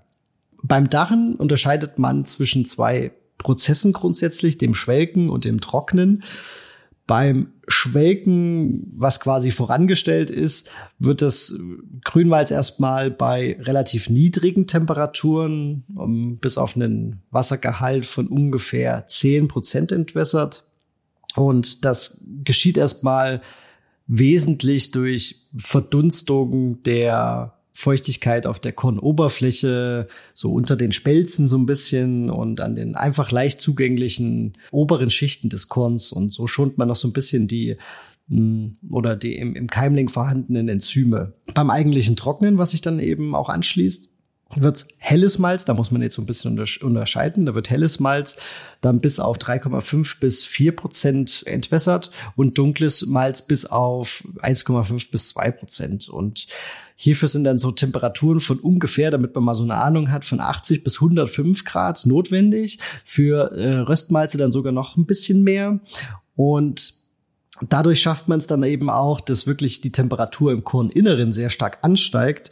Wer vielleicht noch die Kapillarkräfte bzw. den Kapillareffekt kennt, der wird hier genutzt und so kann man stetig eben auch aus dem Korninneren das Wasser nach außen transportieren und dem äh, Korn das Wasser entziehen. Und weil ich es jetzt gerade schon angerissen habe und das natürlich auch hier perfekt hinpasst, wie wird nun helles oder dunkles Malz hergestellt? Bei hellem Malz macht man es eben so, dass die Trocknung relativ schnell bei niedrigen Temperaturen passieren soll. Und das macht man eben, indem man den Luftzug, der äh, durchgeschickt wird, so nenne ich es jetzt einfach mal, sehr, sehr stark ist, aber eben eine niedrige Temperatur hat. Und so kann man die Bildung von viel Aminosäuren äh, vermeiden. Und diese Aminosäuren, die sind dann nämlich wichtig für die dunklere beziehungsweise karamelligeren Malze, bilden mit ähm, im, im folgenden Darprozess gemeinsam mit dem noch enthaltenen Zucker eben gewisse Melanoidine. Wir haben das vorhin angesprochen mit dem Melanoidinmalz. Also das sind dann eben ähm, farbbildende Stoffe, geschmacksbildende Stoffe, eine Art Karamellisierung, die da eintritt. Und das möchte man bei den hellen Malzen halt eher vermeiden. Und genauso ist es dann eben andersrum. Bei dem dunklen Malz beginnt man langsam die Trocknung und hat dann aber verhältnismäßig hohe Temperaturen bereits direkt am Anfang und möchte dann eben, dass eben genau das passiert, dass sich solche ähm, färbenden oder zufärbenden Stoffe, solche Melanoidine bilden. Der Wahnsinn. Und das, was du zuletzt beschrieben hast, das ist ja die sogenannte Maillard-Reaktion. Das Richtig. kennt ja auch Richtig, genau. da draußen jeder. Irgendwann Anfang des 20. Jahrhunderts hat es ein schlauer Mann mit diesem Nachname äh, entdeckt und äh, deswegen kennen wir das eben äh, unter dieser Maillard-Reaktion. Wie wir alle wissen, ist Malz ein Naturprodukt das heißt, das unterliegt saisonalen Schwankungen. Das, äh, ja, nicht nur das Malz, sondern auch das Getreide, was ich vermelze. Der Melzer ist natürlich auch bestrebt, ähm, dass er das irgendwie ausgleichen kann. Dass die Malz, von Malzcharge zu Malzcharge gewisse Parameter von ihm erreicht werden. Und dafür gibt es sogenannte Malzanalysen. Auch wichtig an alle Hobbybrauer, die dazu zuhören, von vielen größeren Melzereien, könnt ihr euch für die unterschiedlichen Malzsorten solche Malzanalysen einsehen. Da findet ihr relativ viele Parameter da drauf. Und die zwei wichtigsten, die wir jetzt auch in den vergangenen Minuten hier und da auch schon angeschnitten haben, ohne sie namentlich zu benennen, die stellen wir euch jetzt noch kurz vor. Und der Paul legt los mit der sogenannten diastatischen Kraft. Ja, das ist ja eh immer so ein, so ein Begriff, den hört man immer mal, hat vielleicht aber nicht so eine richtige Vorstellung, was das, was das eigentlich ist. Und wenn man es runterbricht, ist das im Prinzip die Gesamtaktivität der Enzyme im Malz, die vorhandene Stärke zum Beispiel beim Maischen eben in verkehrbaren Zucker umzuwandeln. Das heißt, sie wird auch grundsätzlich erstmal als enzymatische Kraft bezeichnet, das hört man auch immer mal. Die stärker abbauenden Enzyme, die zu diesem Prozess beitragen, sind, wir kennen sie alle, zum Beispiel die Alpha-Amylase, Beta-Amylase, es gibt aber auch noch die Grenzdextrinase und Alpha-Glucosidase. Das sind so die ähm, Hausnummern, die man vielleicht in dem Zusammenhang gehört haben sollte. In den letzten Jahren hat man aber eben rausgefunden, dass vor allen Dingen auch die treibende Kraft ähm, hier die, es wird immer noch so ausgedrückt, es scheint die Beta-Amylase zu sein, die treibende Kraft, die korreliert besser mit dieser diastatischen Kraft, äh, mit dieser mess messbaren enzymatischen Kraft. Und wir haben alle irgendwie einen Rezeptkalkulator und äh, können es uns eigentlich relativ einfach machen. Also ich nutze zum Beispiel den Brewfather, ich weiß nicht, Flo, du auch eigentlich? Ja, ja, klar. Nutzt du auch, das genau. Schon lange äh, da wird Tool, euch ja. das, da wird euch die ähm, diastatische Kraft angezeigt, sobald ihr eine Schüttung eingestellt habt. Und äh, es gibt aber auch äh, verschiedene Online-Rechner. Vielleicht packen wir euch den einen oder anderen auch noch mal in die Show Notes. Wer vielleicht nicht Brewfather nutzt, ich weiß nicht, äh, aber ich meine, dass auch in anderen ähm, Tools mittlerweile das angezeigt wird. Da könnt ihr auf jeden Fall mal drauf achten. Und ich hatte ja auch die, die, die zwei- und sechszeilige Gerste angesprochen ganz am Anfang. Und diese sechszeilige Gerste, die als Basismalz eingestellt wird oder als Basismalz vermelzt wird, die haben eine relativ hohe enzymatische Kraft und dadurch werden die auch sehr gern, vor allen Dingen auch in Amerika oder da, wo sie eben sehr stark angebaut wird und zur Verfügung steht, ähm, mit Rohfrucht kombiniert. Ne? Weil man da so einen richtig schönen Enzymbooster hat äh, und das eben in einem ja, klassischen Basismalz. Das ist äh, hier vielleicht nochmal zu erwähnen. Der zweite Parameter, der auch wichtig ist, da geht es um den Eiweißlösungsgrad. Das ist die sogenannte Kolbach-Zahl, benannt nach einem schlauen Professor von der VLB Berlin, Paul Kolbach. Der war zwischen 1930 und 1960 aktiv und hat da vieles ähm, in der Brauwelt bewegt. Deswegen ähm, ja, kommt sein Name auch ähm, bei mehreren Parametern vor. Und letztendlich besagt diese Kolbach-Zahl oder gibt die, gibt die, ähm, sagt die aus, ähm, welches Verhältnis von löslichem Stickstoff in Bezug auf die Gesamtstickstoffmenge im, Brau, Braumalz vorhanden ist. Das denkt man erstmal, hä? ähm, letztendlich ist das ein Maß dafür, ähm, für diesen Eiweißlösungsgrad, den wir vorhin schon besprochen haben. Also wie viel Prozent der langkettigen, unlöslichen Proteine, Eiweiße beim Melzen in kurzkettigere und damit lösliche Form überführt wurden. Und diese Kolbach-Zahl sagt genau das aus. Und wenn man das jetzt eben auf Malzsorten überträgt, ein sehr gut gelöstes Malz hat eine Kolbach-Zahl größer 41 Prozent. Ein gut gelöstes Malz und in dem Range sind die meisten heutigen modernen Standardmalze, die sind zwischen 35 und 41 Prozent. Und da ist wichtig, auch wenn in vielen Rezepten eine Proteinrast drinsteht, wenn eure Schüttung hauptsächlich ähm, aus einem Malz besteht, das in diesem Range ist, ist streng genommen, sage ich mal, eine Proteinraste mindestens in den Längen, wie es in vielen Rezepten steht, nicht mehr notwendig. Da kann man sogar, sage ich mal, mehr kaputt machen, als es hilft und wundert sich, zum Beispiel, dass man vielleicht am Ende ein Bier produziert hat, was nach zwei Sekunden keinen Schaum mehr hat. Und ein schlecht gelöstes Malz hat eine Kolbachzahl kleiner 35 Prozent. Und das sind dann auch Malzsorten, die zum Beispiel auch gut geeignet sind für ein Dekoktionsverfahren oder allgemein auch in einem Infusionsverfahren, wo man auch eine ausgiebige Eiweißrast machen sollte, um einfach diese Proteine zu konditionieren, ähm, also diesen Umwandlungsprozess was ein gut gelöstes Malz in der Melzerei erfahren hat, muss man dann eben während des Brauprozesses machen. Genau. Ich habe auch noch was vergessen, Flo. ähm, okay. Ich habe die, die, Einheiten natürlich, die Einheiten natürlich vergessen. Und zwar haben wir natürlich auch eine, eine Einheit für die diastatische Kraft. Hier im, ja, ich sage jetzt mal deutschsprachigen Raum. Ich weiß gar nicht, ob es im Euro, europäischen Raum auch so ist, aber wir nutzen ähm, Grad Windisch Kolbach. Die ähm, Amis sind eben eher so bei Grad Lindner unterwegs ähm, ist auch das, was im Brewfather angezeigt wird. Und da einfach, um eine Hausnummer zu haben, wenn ihr eine gute diastatische Kraft für eine Schüttung habt, dann liegt die ungefähr bei 90 Grad Windisch-Kolbach. Und umgerechnet in Lindner sind das ungefähr beim Brewfather immer so ein Drittel, würde ich jetzt äh, als Hausnummer sagen, dass ihr so da eben ungefähr bei 30 liegt. Und das ist einfach nur, damit man so ein bisschen gucken kann, wenn ich jetzt eine komplizierte Schüttung habe, vielleicht einen gewissen Rohfruchtanteil oder eben andere Sachen noch mit drin, dass ich ungefähr in dieser Range drin liege und natürlich besser ist immer oder mehr ist immer ein bisschen besser. Vielleicht noch als kleine Ergänzung.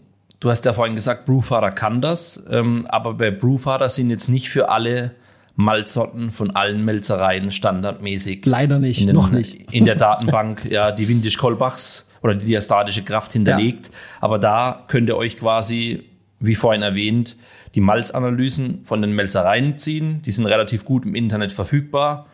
Ähm, es unterscheidet sich in Detaillierungsgrad von Melzerei zu Melzerei, aber in der Regel ist die Kolbachzahl und auch die diastatische Kraft eigentlich immer dabei und dann könnt ihr einfach damit für eure Basismalze oder für eure Malze, die ihr einsetzen wollt, dann eure Brewfather-Datenbank zum Beispiel füttern und bei anderen Programmen ist es ähnlich. So, und wenn ihr jetzt gedacht habt, ihr wisst schon, zu viel oder genug über Malz. Äh, da haben wir noch für euch ein ganz besonderes Schmankerl vorbereitet. Da freue ich mich auch sehr drauf. Wir haben euch sozusagen, ja, ich würde fast sagen, einen Malzprofessor eingeladen, der jetzt euch noch ein bisschen mitnimmt und nochmal ja, eine Schippe drauflegt zu dem, was wir bisher erzählt haben. Wir mussten ein bisschen improvisieren. Wir haben den hier natürlich nicht live herkriegen können heute Abend, aber wir haben ihn nachträglich eingeladen. Deswegen bitten wir darum, den Ton zu entschuldigen. Der ist nicht hundertprozentig Perfekt. Ich sitze jetzt hier zusammen mit Michael Tropf. Michael, wir kennen uns ja schon ein bisschen länger, aber für unsere Zuhörer stell dich doch mal bitte kurz vor. Ja, hallo äh, Paul, schön, dass ich da sein darf. Also ich bin äh, Michael Tropf, arbeite bei der Malzfabrik Bindewald in der Nordpfalz in Bischheim und im Nachbarort äh, haben wir noch einen kleineren Melzereibetrieb in Kirchheim-Bolanden. Also es liegt zwischen Worms und Kaiserslautern mitten in einem tollen Gerstenanbaugebiet. Ich selbst bin äh, Diplom-Braumeister, habe in Weinstefan studiert, Mitte der 90er Jahre und ähm, bin bei Bindewald für die Qualitätssicherung zuständig und ähm, betreue dadurch die zwei Betriebe, wo wir an den größeren Betrieb die, die Basismalze machen, ähm, Pilsner und Weizenmalz. Im Nachbarbetrieb machen wir so speziellere Sachen, die Münchner, verschiedene dunkle Weizenmalze, Dinkel, Roggenmalz und Malze für die Lebensmittelindustrie, die dann als Aktivmalz zu Mehl vermahlen werden. Und das läuft dann mehr oder weniger alles bei mir über den Labortisch.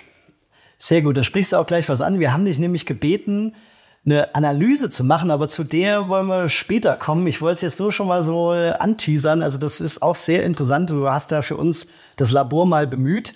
Ein klassisches böhmisches Pilz, um das zu brauen, wird natürlich gern wie beim einstigen Klassiker damals Tennenmalz verwendet. Welche geschmacklichen Eigenschaften hat so ein Tennenmalz und was unterscheidet es eigentlich vom klassischen Pilsnermalz? Also das Tennenmalz ist ja eine Sache, die, die gab es ja damals, als das Pilsner Urquell damals äh, kreiert wurde, Mitte der äh, 40er Jahre im letzten, äh, vorletzten Jahrhundert. Äh, da gab es natürlich nur Tennmalz. Also diese pneumatische moderne Melzerei kam ja erst in der zweiten Hälfte des 19. Jahrhunderts auf. Und ähm, die Tennmalze waren damals ähm, einfach Stand der Technik.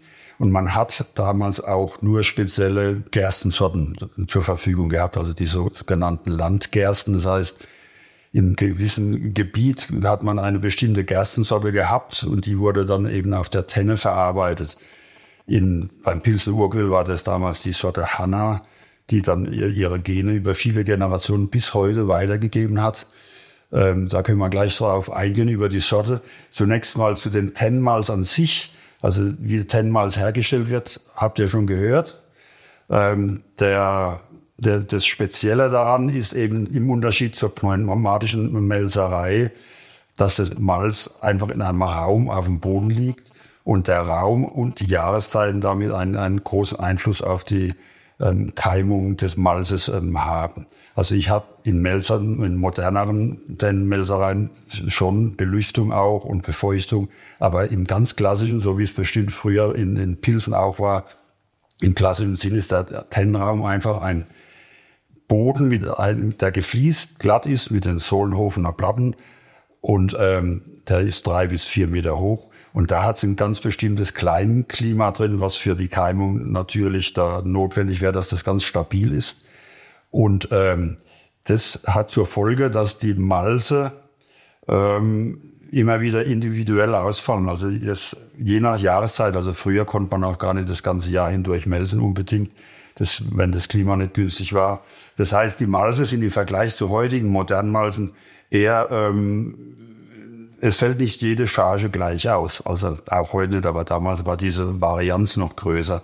Das heißt, ich habe oft äh, Chargen, und das macht, glaube ich, auch das Typische aus, die partiell oder komplett etwas höher gelöst sind oder ähm, ähm, höher gelöst sind und äh, dadurch ähm, für ähm, Zucker, Malzsüße in, in, ins Endprodukt bringen. Wobei das natürlich auch wieder ähm, stark beeinflusst wird, wird äh, von der Art, wie ich das Malz dann da hat, wie ich das Grünmalz dann trockne und ähm, da Farbe und Aroma noch reinbringe. Also das, die Tenne an sich ist ja nur einer der drei Schritte weichen, keimen, dachen. Da kann man natürlich äh, verschiedene Sachen draus machen, wie in der modernen Melzerei auch. Aber es wird den Tennenmalzen auf jeden Fall eine, eine sehr aromatische und ähm, malzsüße ähm, Eigenschaft nachgesagt. Du hast es ja jetzt schon angesprochen, die Gerstensorte Hanna, die ja ursprüngliche für den oder für den für den Stil, für das Böhmisch-Pilzer, die urtümliche Landgerstensorte. Wird die heute immer noch verwendet? Also gibt es die grundsätzlich noch, wird die angebaut oder ist es mittlerweile auch so, dass äh, für die unterschiedlichen böhmischen und vielleicht auch anderen äh, Pilsner neue Züchtungen im Einsatz sind? Ja, also die Hanna selbst, diese Ursorte wird heute nicht mehr angebaut. weiß nicht, vielleicht gibt es irgendwo noch ein paar Körner, die da ähm, historisch bedingt aufbewahrt werden. Aber die, die Hanna, die kommt ja aus, aus, auch aus Moravien, was im heutigen Tschechien liegt. Früher war das Österreich-Ungarn. Und ähm, das war eben diese Landgerste, die für dieses Tal, dem Hannatal in Moravien, ähm, äh, dort konnte die gut gedeihen. In anderen Gegenden gab die, die schwäbische Landgerste oder die, die niedersächsische oder was weiß ich. Es gab immer verschiedene Landgersten, die in einem Gebiet gut gedeihen konnten, aufgrund des Bodens, aufgrund des ähm, Klimas, also Sonneneinstrahlung und Niederschlag. In dem Gebiet dort war eben die Hanna, die, die, die, die Gerste, die, die funktioniert hat. Und die wurde verwendet für das Pilsner. Aber im Laufe der Zeit hat man die immer weiter gezüchtet, damit man nach dem großen Erfolg natürlich auch des Pilsner Biers ähm, die Sorte Hanna auch anderswo anbauen konnte. Weil ähm, das funktioniert ja nicht einfach so, dass ich eine Gerste woanders aussehe und es geht. Das heißt, man musste züchten. Und das hat man dann gemacht äh, mit der Hanna als Urmutter und hat es bis ähm, in die 90er Jahre hinein ging das zur Sorte Hanka, die wurde Mitte der 90er Jahre zugelassen. Das waren fünf oder sechs Generationen, wo zum Teil zwei, drei, vier andere Gerstnereien gezüchtet wurden. Also was jetzt original von dem Hanna-Gen dann noch in der Hanka ist, das ist schwer zu sagen. Aber auf jeden Fall hat die Hanna hunderte von Sorten beeinflusst, die weltweit im Einsatz sind, die mit allen möglichen anderen Sorten gekreuzt wurden. Es geht also immer darum, ich möchte eine Sorte finden, die, die für den Landwirt viel Ertrag bringt, für den Melzer gut zu verarbeiten ist und fürs Bier ähm, in, in der Brauerei die Verarbeitung und der Geschmack halt passen. Und dann, wenn man die Hauptsorte hat, dann versucht man die durch andere Sorten, die günstige Eigenschaften haben, eben ähm, in, dahin zu bringen, dass es auch in anderen Gegenden funktioniert, dass ich eine Gerstensorte herstelle, praktisch züchte, die ich ähm, ja, nach Belieben ähm, in, in Nord- oder Süd- oder Ost- oder Westeuropa anbauen kann. Das funktioniert nur bedingt, aber die ha äh, Hanna, die hat ihre Gene sehr weit gestreut. Also ich denke mal, die ist weltweit mehr oder weniger noch mit ihren Genen irgendwo vertreten. In, dem Zusammenhang vielleicht äh, Züchtung, kannst du da noch mal auf das Berliner Programm eingehen? Das liest man immer mal wieder, aber ich denke, die Hobbybrauer so unter uns haben da vielleicht jetzt nicht unbedingt äh, das Wissen, wie, wie funktioniert das oder was ist das genau? Na, das Berliner Programm, das ist ein eine Gerstenzüchtungsbewertungsprogramm, das es seit na, Mitte der 90er Jahre gibt und ähm, 2005 dann nochmal äh, neu strukturiert wurde. Ähm, das Ziel ist einfach, dass ich äh, Gerstensorte an den Markt bringen oder den Brauereien anbieten kann, die ähm, von allen Stufen der Beteiligten, also vom Züchter über den Landwirt, den Melzer und den Brauer, bestmögliche Eigenschaften besitzen. Also ich will für den Bauern, ich will Ertrag, ich will Krankheitsresistenz, ich will ähm, für den Melzer gute Verarbeitungseigenschaften, ähm, Keimfähigkeit selbstverständlich, ähm, hohe Enzymkraft. Für den Brauer will man einfach, dass die Verarbeitung gut ist, speziell im Hinblick auf Leutearbeit, Filtrierbarkeit und so Dinge. Die Schwerpunkte in diesen 30 Jahren, seit äh, das Berliner Programm existiert, die verschieben sich auch immer wieder mal. Also am mhm. Anfang ging es einfach, oder grundlegend geht es immer um, um Ertrag, dass, dass der natürlich zunimmt, um Extraktgehalt der Gerste und, und ähm, Gesundheit und Krankheitsresistenz gegen irgendwelche Welke oder ähm, Blattkrankheiten oder ähm, Schädlingsbefall, äh, dass die da resistent sind. Die Schwerpunkte neben ähm, Krankheitsresistenz und Ertrag sind dann ähm, entwickelte sich immer mal mehr oder weniger in eine bestimmte Richtung. Also eine Zeit lang wurde gezüchtet auf ähm, hohe Eiweißlösung, also Prote Proteasen, Enzymtätigkeit, dass man viel Eiweißlösung hat beim Melsen und dann später beim Maischen. Dann natürlich immer wieder auch mal Extrakt. Je mehr Extrakt ich in die Gerste reinbringe, desto mehr Bier kann ich pro, pro Malzeinsatz rausholen. Für die Industrie natürlich interessant. Das ist für die Industrie ja. interessant. Da macht ein halbes, ein ganzes Prozent schon viel aus. Ja. Den Hobby der Kraftfuhr interessiert eigentlich kaum. Ja. Und ähm, was jetzt aber neu dazukommt und in den, in den, letzten Jahren immer dringender wird, ist eine Anpassung der Getreide an, an den Klimawandel, weil das wird immer offensichtlicher, dass die Gerstenqualität ähm, ganz stark von dem Wandel betroffen ist. Das heißt, wir müssen Gerstensorten finden, die, ähm, die diese extremen Wetterspannen, die also Trockenheits- und, und, und ähm, Feuchtigkeitsperioden, die länger sind als früher und intensiver, dass die das verkraften. Und das macht der Sommergerste im Moment ziemlich Probleme. Also dieses Frühjahr zum Beispiel war extrem nass, sehr lange. Und dann war es ab Mai extrem trocken, Ja. sehr lange. Mhm. Und das ist schlecht. Also normal, sagt man, normal früher hat man einen Wechsel von, von Nass- und, und Trockenperioden und ähm, auch mal längere Zeit. Aber das hat sich alles ausgeglichen und das ist jetzt im Moment die letzten Jahre äh, wird es immer extremer, dass entweder zu lange nass oder zu lange trocken ist. Und das, ähm, da brauchen wir äh, entsprechende Sorten, die das vertragen. Das Berliner Programm an sich läuft über mehrere Jahre jeweils. Also jedes Jahr wird eine neue Sorte oder auch mal zwei ähm, in, in die Empfehlung gebracht zum Anbau. Aber bis es soweit ist, geht es mal schon drei, vier, fünf Jahre über verschiedene Wertprüfungen, die vom Bundessortenamt äh, durchgeführt werden, mit Unterstützung der Landesanstalten für Landwirtschaft. Also da wird die Gerste beprobt, werden mehrere Dutzend eingereicht von Züchtern, mehrere neue Züchtungen. Und es geht dann über drei Jahre und reduziert sich dann von diesen mehreren Dutzend auf in der dritten Stufe circa sechs bis zehn neue Sorten. Und die werden dann in Kleinmelsungsverfahren ähm, untersucht. Das macht die VLB in Berlin. Die empfiehlt dann, beziehungsweise das äh, Bundessortenamt empfiehlt dann dem eigentlichen Berliner Programm die Durchführung mit diesen sechs Sorten. Das wird zunächst im halbtechnischen Maßstab, ähm, 200 Kilo Melsung ist das ähm, äh, durchgeführt. Dann wird das, wie auf jeder Stufe vorher auch, äh, wieder analysiert auf, auf äh, alle möglichen Parameter, Melsungseigenschaften, die Gerste. Und dann geht's in die letzte Stufe, das ist dann in der, ähm, im Industriemaßstab, wird das dann, also die letzten ein, zwei, maximal drei Sorten, die da dann empfohlen werden, die äh, gehen dann in den Industriemaßstab. Das heißt, das Malz wird, nachdem es vorher vermehrt wird, muss auch mal Saatgut erst hergestellt werden.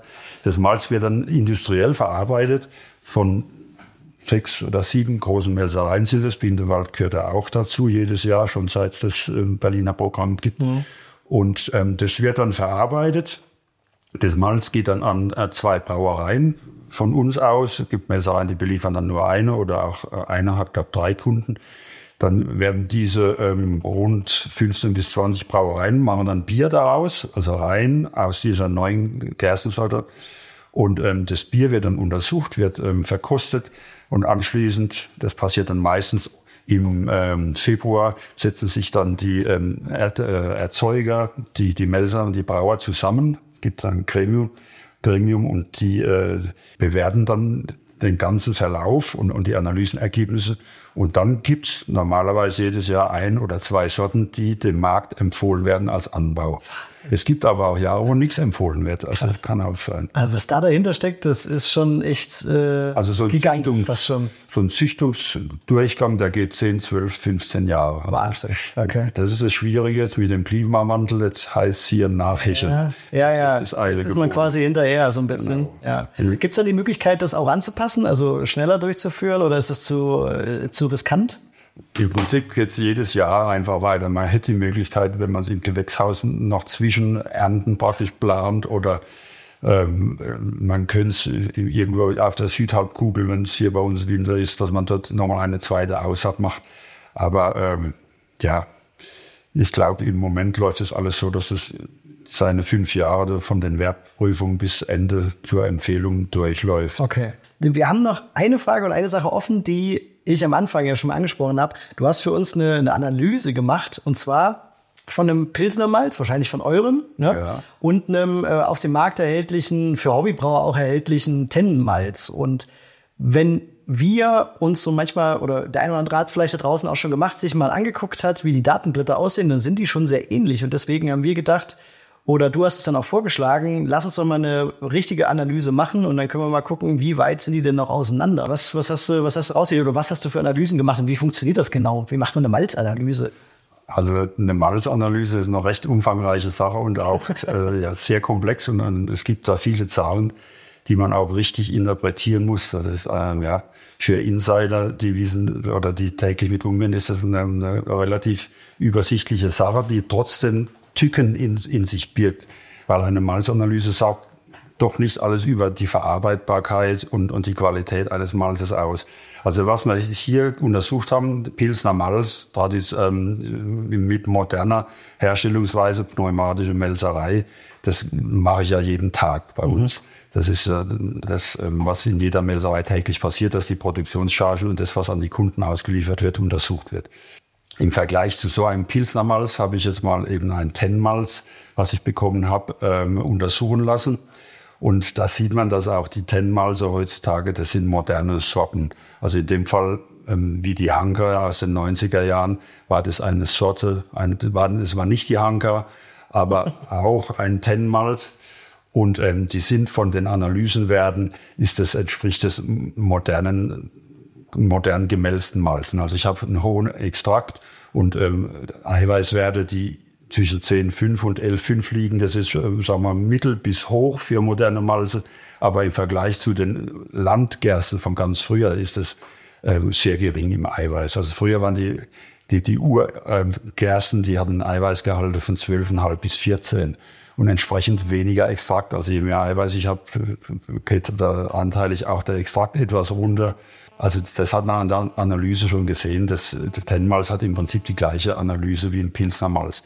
Ich war aber überrascht, weil ich dachte, dass die vielleicht etwas dunkler wären, die Ten, das mhm. Tennmalz. ich auch gedacht. Aber es war von der Farbe wie, wie unser Pilsner Malz auch, war im Extrakt äh, relativ hoch. Also von der Verarbeitung her dürfte es da überhaupt keinen Unterschied machen äh, zu einem normalen, modernen Pilsner Malz. Wahnsinn weil es eine Probe, wie gesagt, die, die Tennenmalze können ja auch unterschiedlich ausfallen. Ja, natürlich. Also das war jetzt mal ein, eine, eine Stichprobe genau. quasi.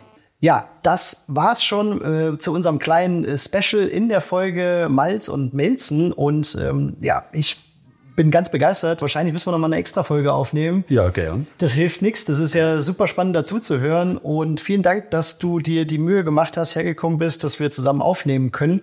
Und jetzt geht's weiter mit der Folge.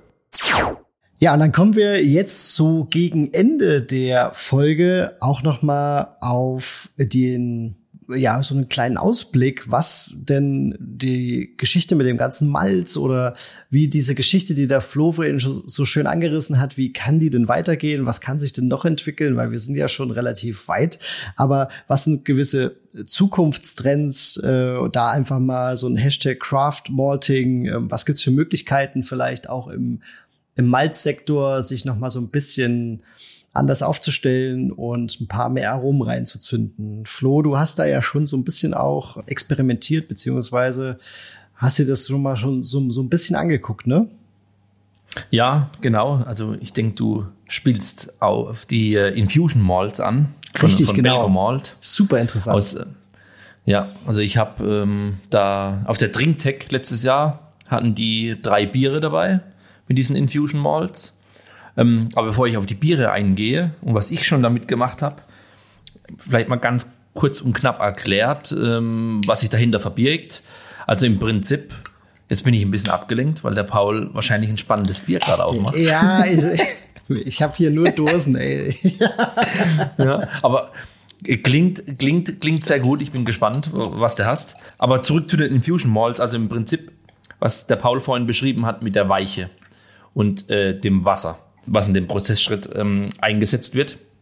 Ähm, das wird bei diesen Infusion Malts, wie der Name eigentlich schon sagt, infusioniert mit Gewürzen beispielsweise oder Zitrusschalen und durch ja, das Einbringen oder die Infusion mit diesen Aromastoffen bei dem Prozessschritt am Anfang des Vermelzungsprozesses bekommt man Sinn, dass man am Ende ein Malz hat, also nach dem Darren nach den ganzen Hitzeschritten und so weiter, nach der Keimung, alles, was da passiert ist, dass diese Malze diese ja, Aromastoffe aufnehmen und dass man die dann auch bei Verwendung dieses Malzes ins Bier reinbringt. Erstmal total spannend, als ich die Idee ja, von der Idee gehört habe, war ich echt geflasht, dass man auf so eine Idee kommt und hätte eigentlich auch gar nicht erwartet, dass man eigentlich im Bier davon was merkt. Ich habe eine Berliner Weiße getrunken mit einem Infusion Mall. Da wird, werden Lavendelblüten und Thymian eben damit wird das äh, Wasser, das Weichwasser infusioniert und es hat eben zu dieser spritzigen Berliner Weise, die hatte so drei, vier Prozent, schön gepasst und die Aromen kamen echt raus, wie wenn man das während, während dem Kochen oder als Whirlpool-Gabe dazugegeben hätte, würde ich fast sagen. Und ein anderes war eher ein belgisches Doppel, weihnachtlich angehaucht. Da wurden eben, ja, die, also die Klassiker Piment, äh, Muskatnuss, Zimt und Co. in das Weichwasser eingebracht. Und auch hier war das sehr deutlich wahrnehmbar und, und super spannend. Und mittlerweile gibt sie halt auch in kleinen Mengen für Hobbybrauer zugänglich. Die haben, glaube ich, vier Sorten insgesamt. Zwei dauerhaft, zwei saisonal. Also ein Sommer Infusion Malt und ein Winter Infusion Malt. Die Thymian-Lavendel-Geschichte ist das Summer Infusion. Die, die mit der Weihnachtskeksbox, also wie flüssiger Spekulatius, finde ich so ein bisschen. Das ist eher halt die Wintervariante. Aber kann ich jedem nur empfehlen, da mal das abzuchecken. Ich würde sagen, wir kommen langsam zum Ende, Flo. Ich glaube, wir sind auch schon ein bisschen ja. über der Zeit, die wir uns eigentlich vorgenommen haben.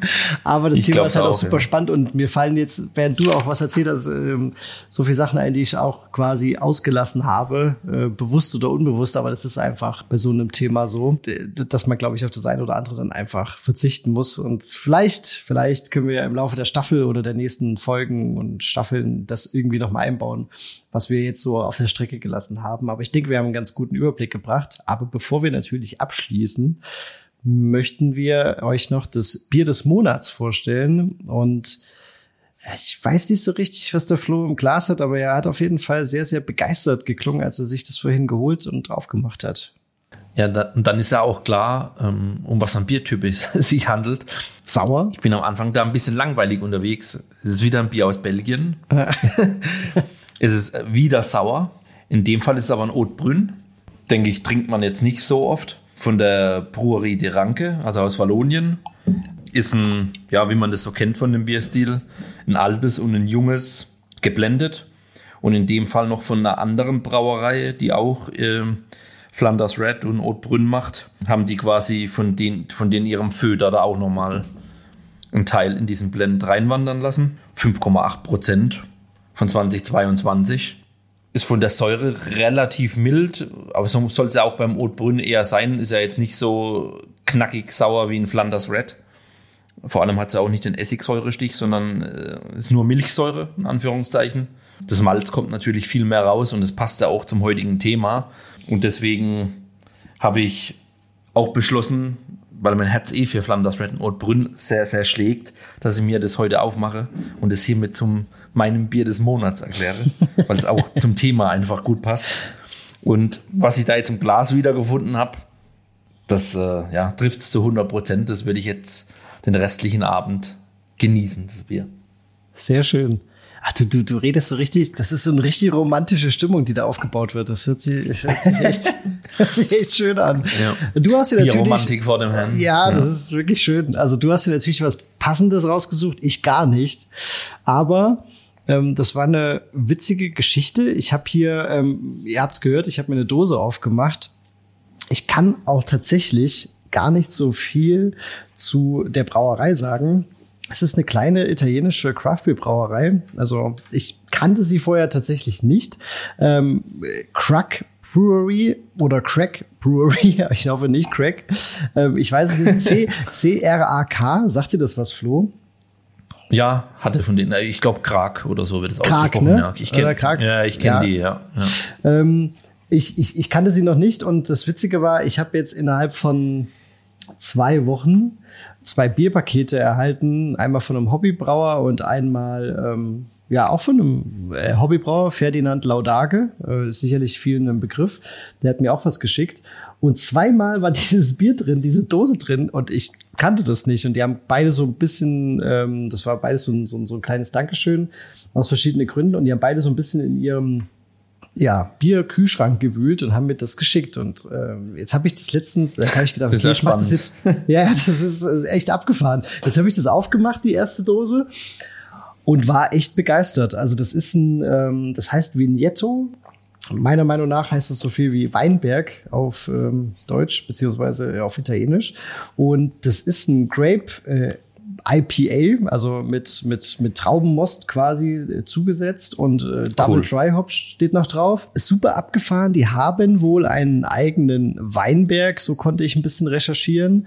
Und um diesen Weinberg, beziehungsweise ein Teil davon ist quasi begrenzt durch einen eigenen kleinen ähm, Hopfengarten, der so an die sechs Meter hoch ist und dadurch soll so ein bisschen dieses Licht-Schatten-Verhältnis für, für die Trauben wiederum perfekt sein. Und diese Geschichte ist dann quasi in dieses Bier gewandert und gestopft, beziehungsweise der, der Hopfen, der zum Einsatz kam, äh, sind äh, Citra und jetzt äh, kommen ein paar Hopfen, die wären dir gefallen, Flo. Nelson Sauvin und Rivaka sind da auch mit drin. Geil. Und dieses Bier, ich sag's euch, das hat so sieben Umdrehungen und das ist so abgefahren. Also ich, ich bin nicht so unbedingt der, der, ähm, der Grape Ale Fan, aber hier ist es relativ dezent und die Hopfen schon vom Namen her, die passen natürlich perfekt dazu. Ähm, vor allen Dingen der Nelson, der dieses Weißweinaroma so ein bisschen unterstützt und äh, super fruchtig, super zitrisch ist es einfach dieses Bier. Ist super leckeres Bier. Also und jetzt habe ich mir halt die zweite Dose auch noch aufgemacht zu dieser Folge, weil ich das einfach gedacht habe, ich hau es jetzt einfach raus. Keine Ahnung, ob man das noch nachkaufen kann. Also ich weiß es nicht so richtig, aber das äh, Vignetto von der Krag äh, oder ja Krag Brewery aus Italien, absolute Empfehlung von mir. Ich finde es super. Klingt, klingt mega, also sehr gut beschrieben, hat mir richtig Lust gemacht und äh, Rivaka ist eh, ich glaube, so mittlerweile mein Lieblingshopfen, muss ich sagen. Ich finde den so mega geil. Ähm, was ich auch noch spannend fand, du hast doch gemeint, du kannst zu dem Bier nicht viel erzählen. Also du hast doch das Ja, ein bisschen doch dann schon, ne? ja, ja, wie es dann halt so ist. Ne? Wenn man ins Erzählen Ja. kommt, dann, dann, dann fällt es einem doch nicht mehr so schwer. Ja, ein paar Sachen hatte ich mir einfach rausgesucht, weil ich gedacht habe, ähm, es hat mich dann auch interessiert. Und damit sind wir so langsam durch, oder Flo? Wir sind am Ende der Folge zwei und haben, glaube ich, relativ tief dieses Thema Malz und vor allen Dingen auch Vermelzen behandelt. Ich fand's richtig cool, hat richtig Spaß gemacht. Schöne Folge. Flo, wir trinken jetzt noch das Bierchen aus, oder? Wir genießen jetzt in aller aller Ruhe. Wir haben ein, einiges auf der Uhr, das haben wir uns jetzt, glaube ich, auch verdient. Bleibt uns treu, folgt uns.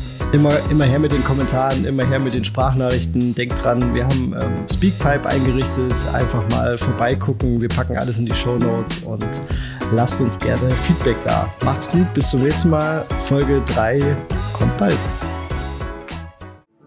Diese Folge wurde euch präsentiert von Pfalzmalz, euer Online-Shop für Braubedarf.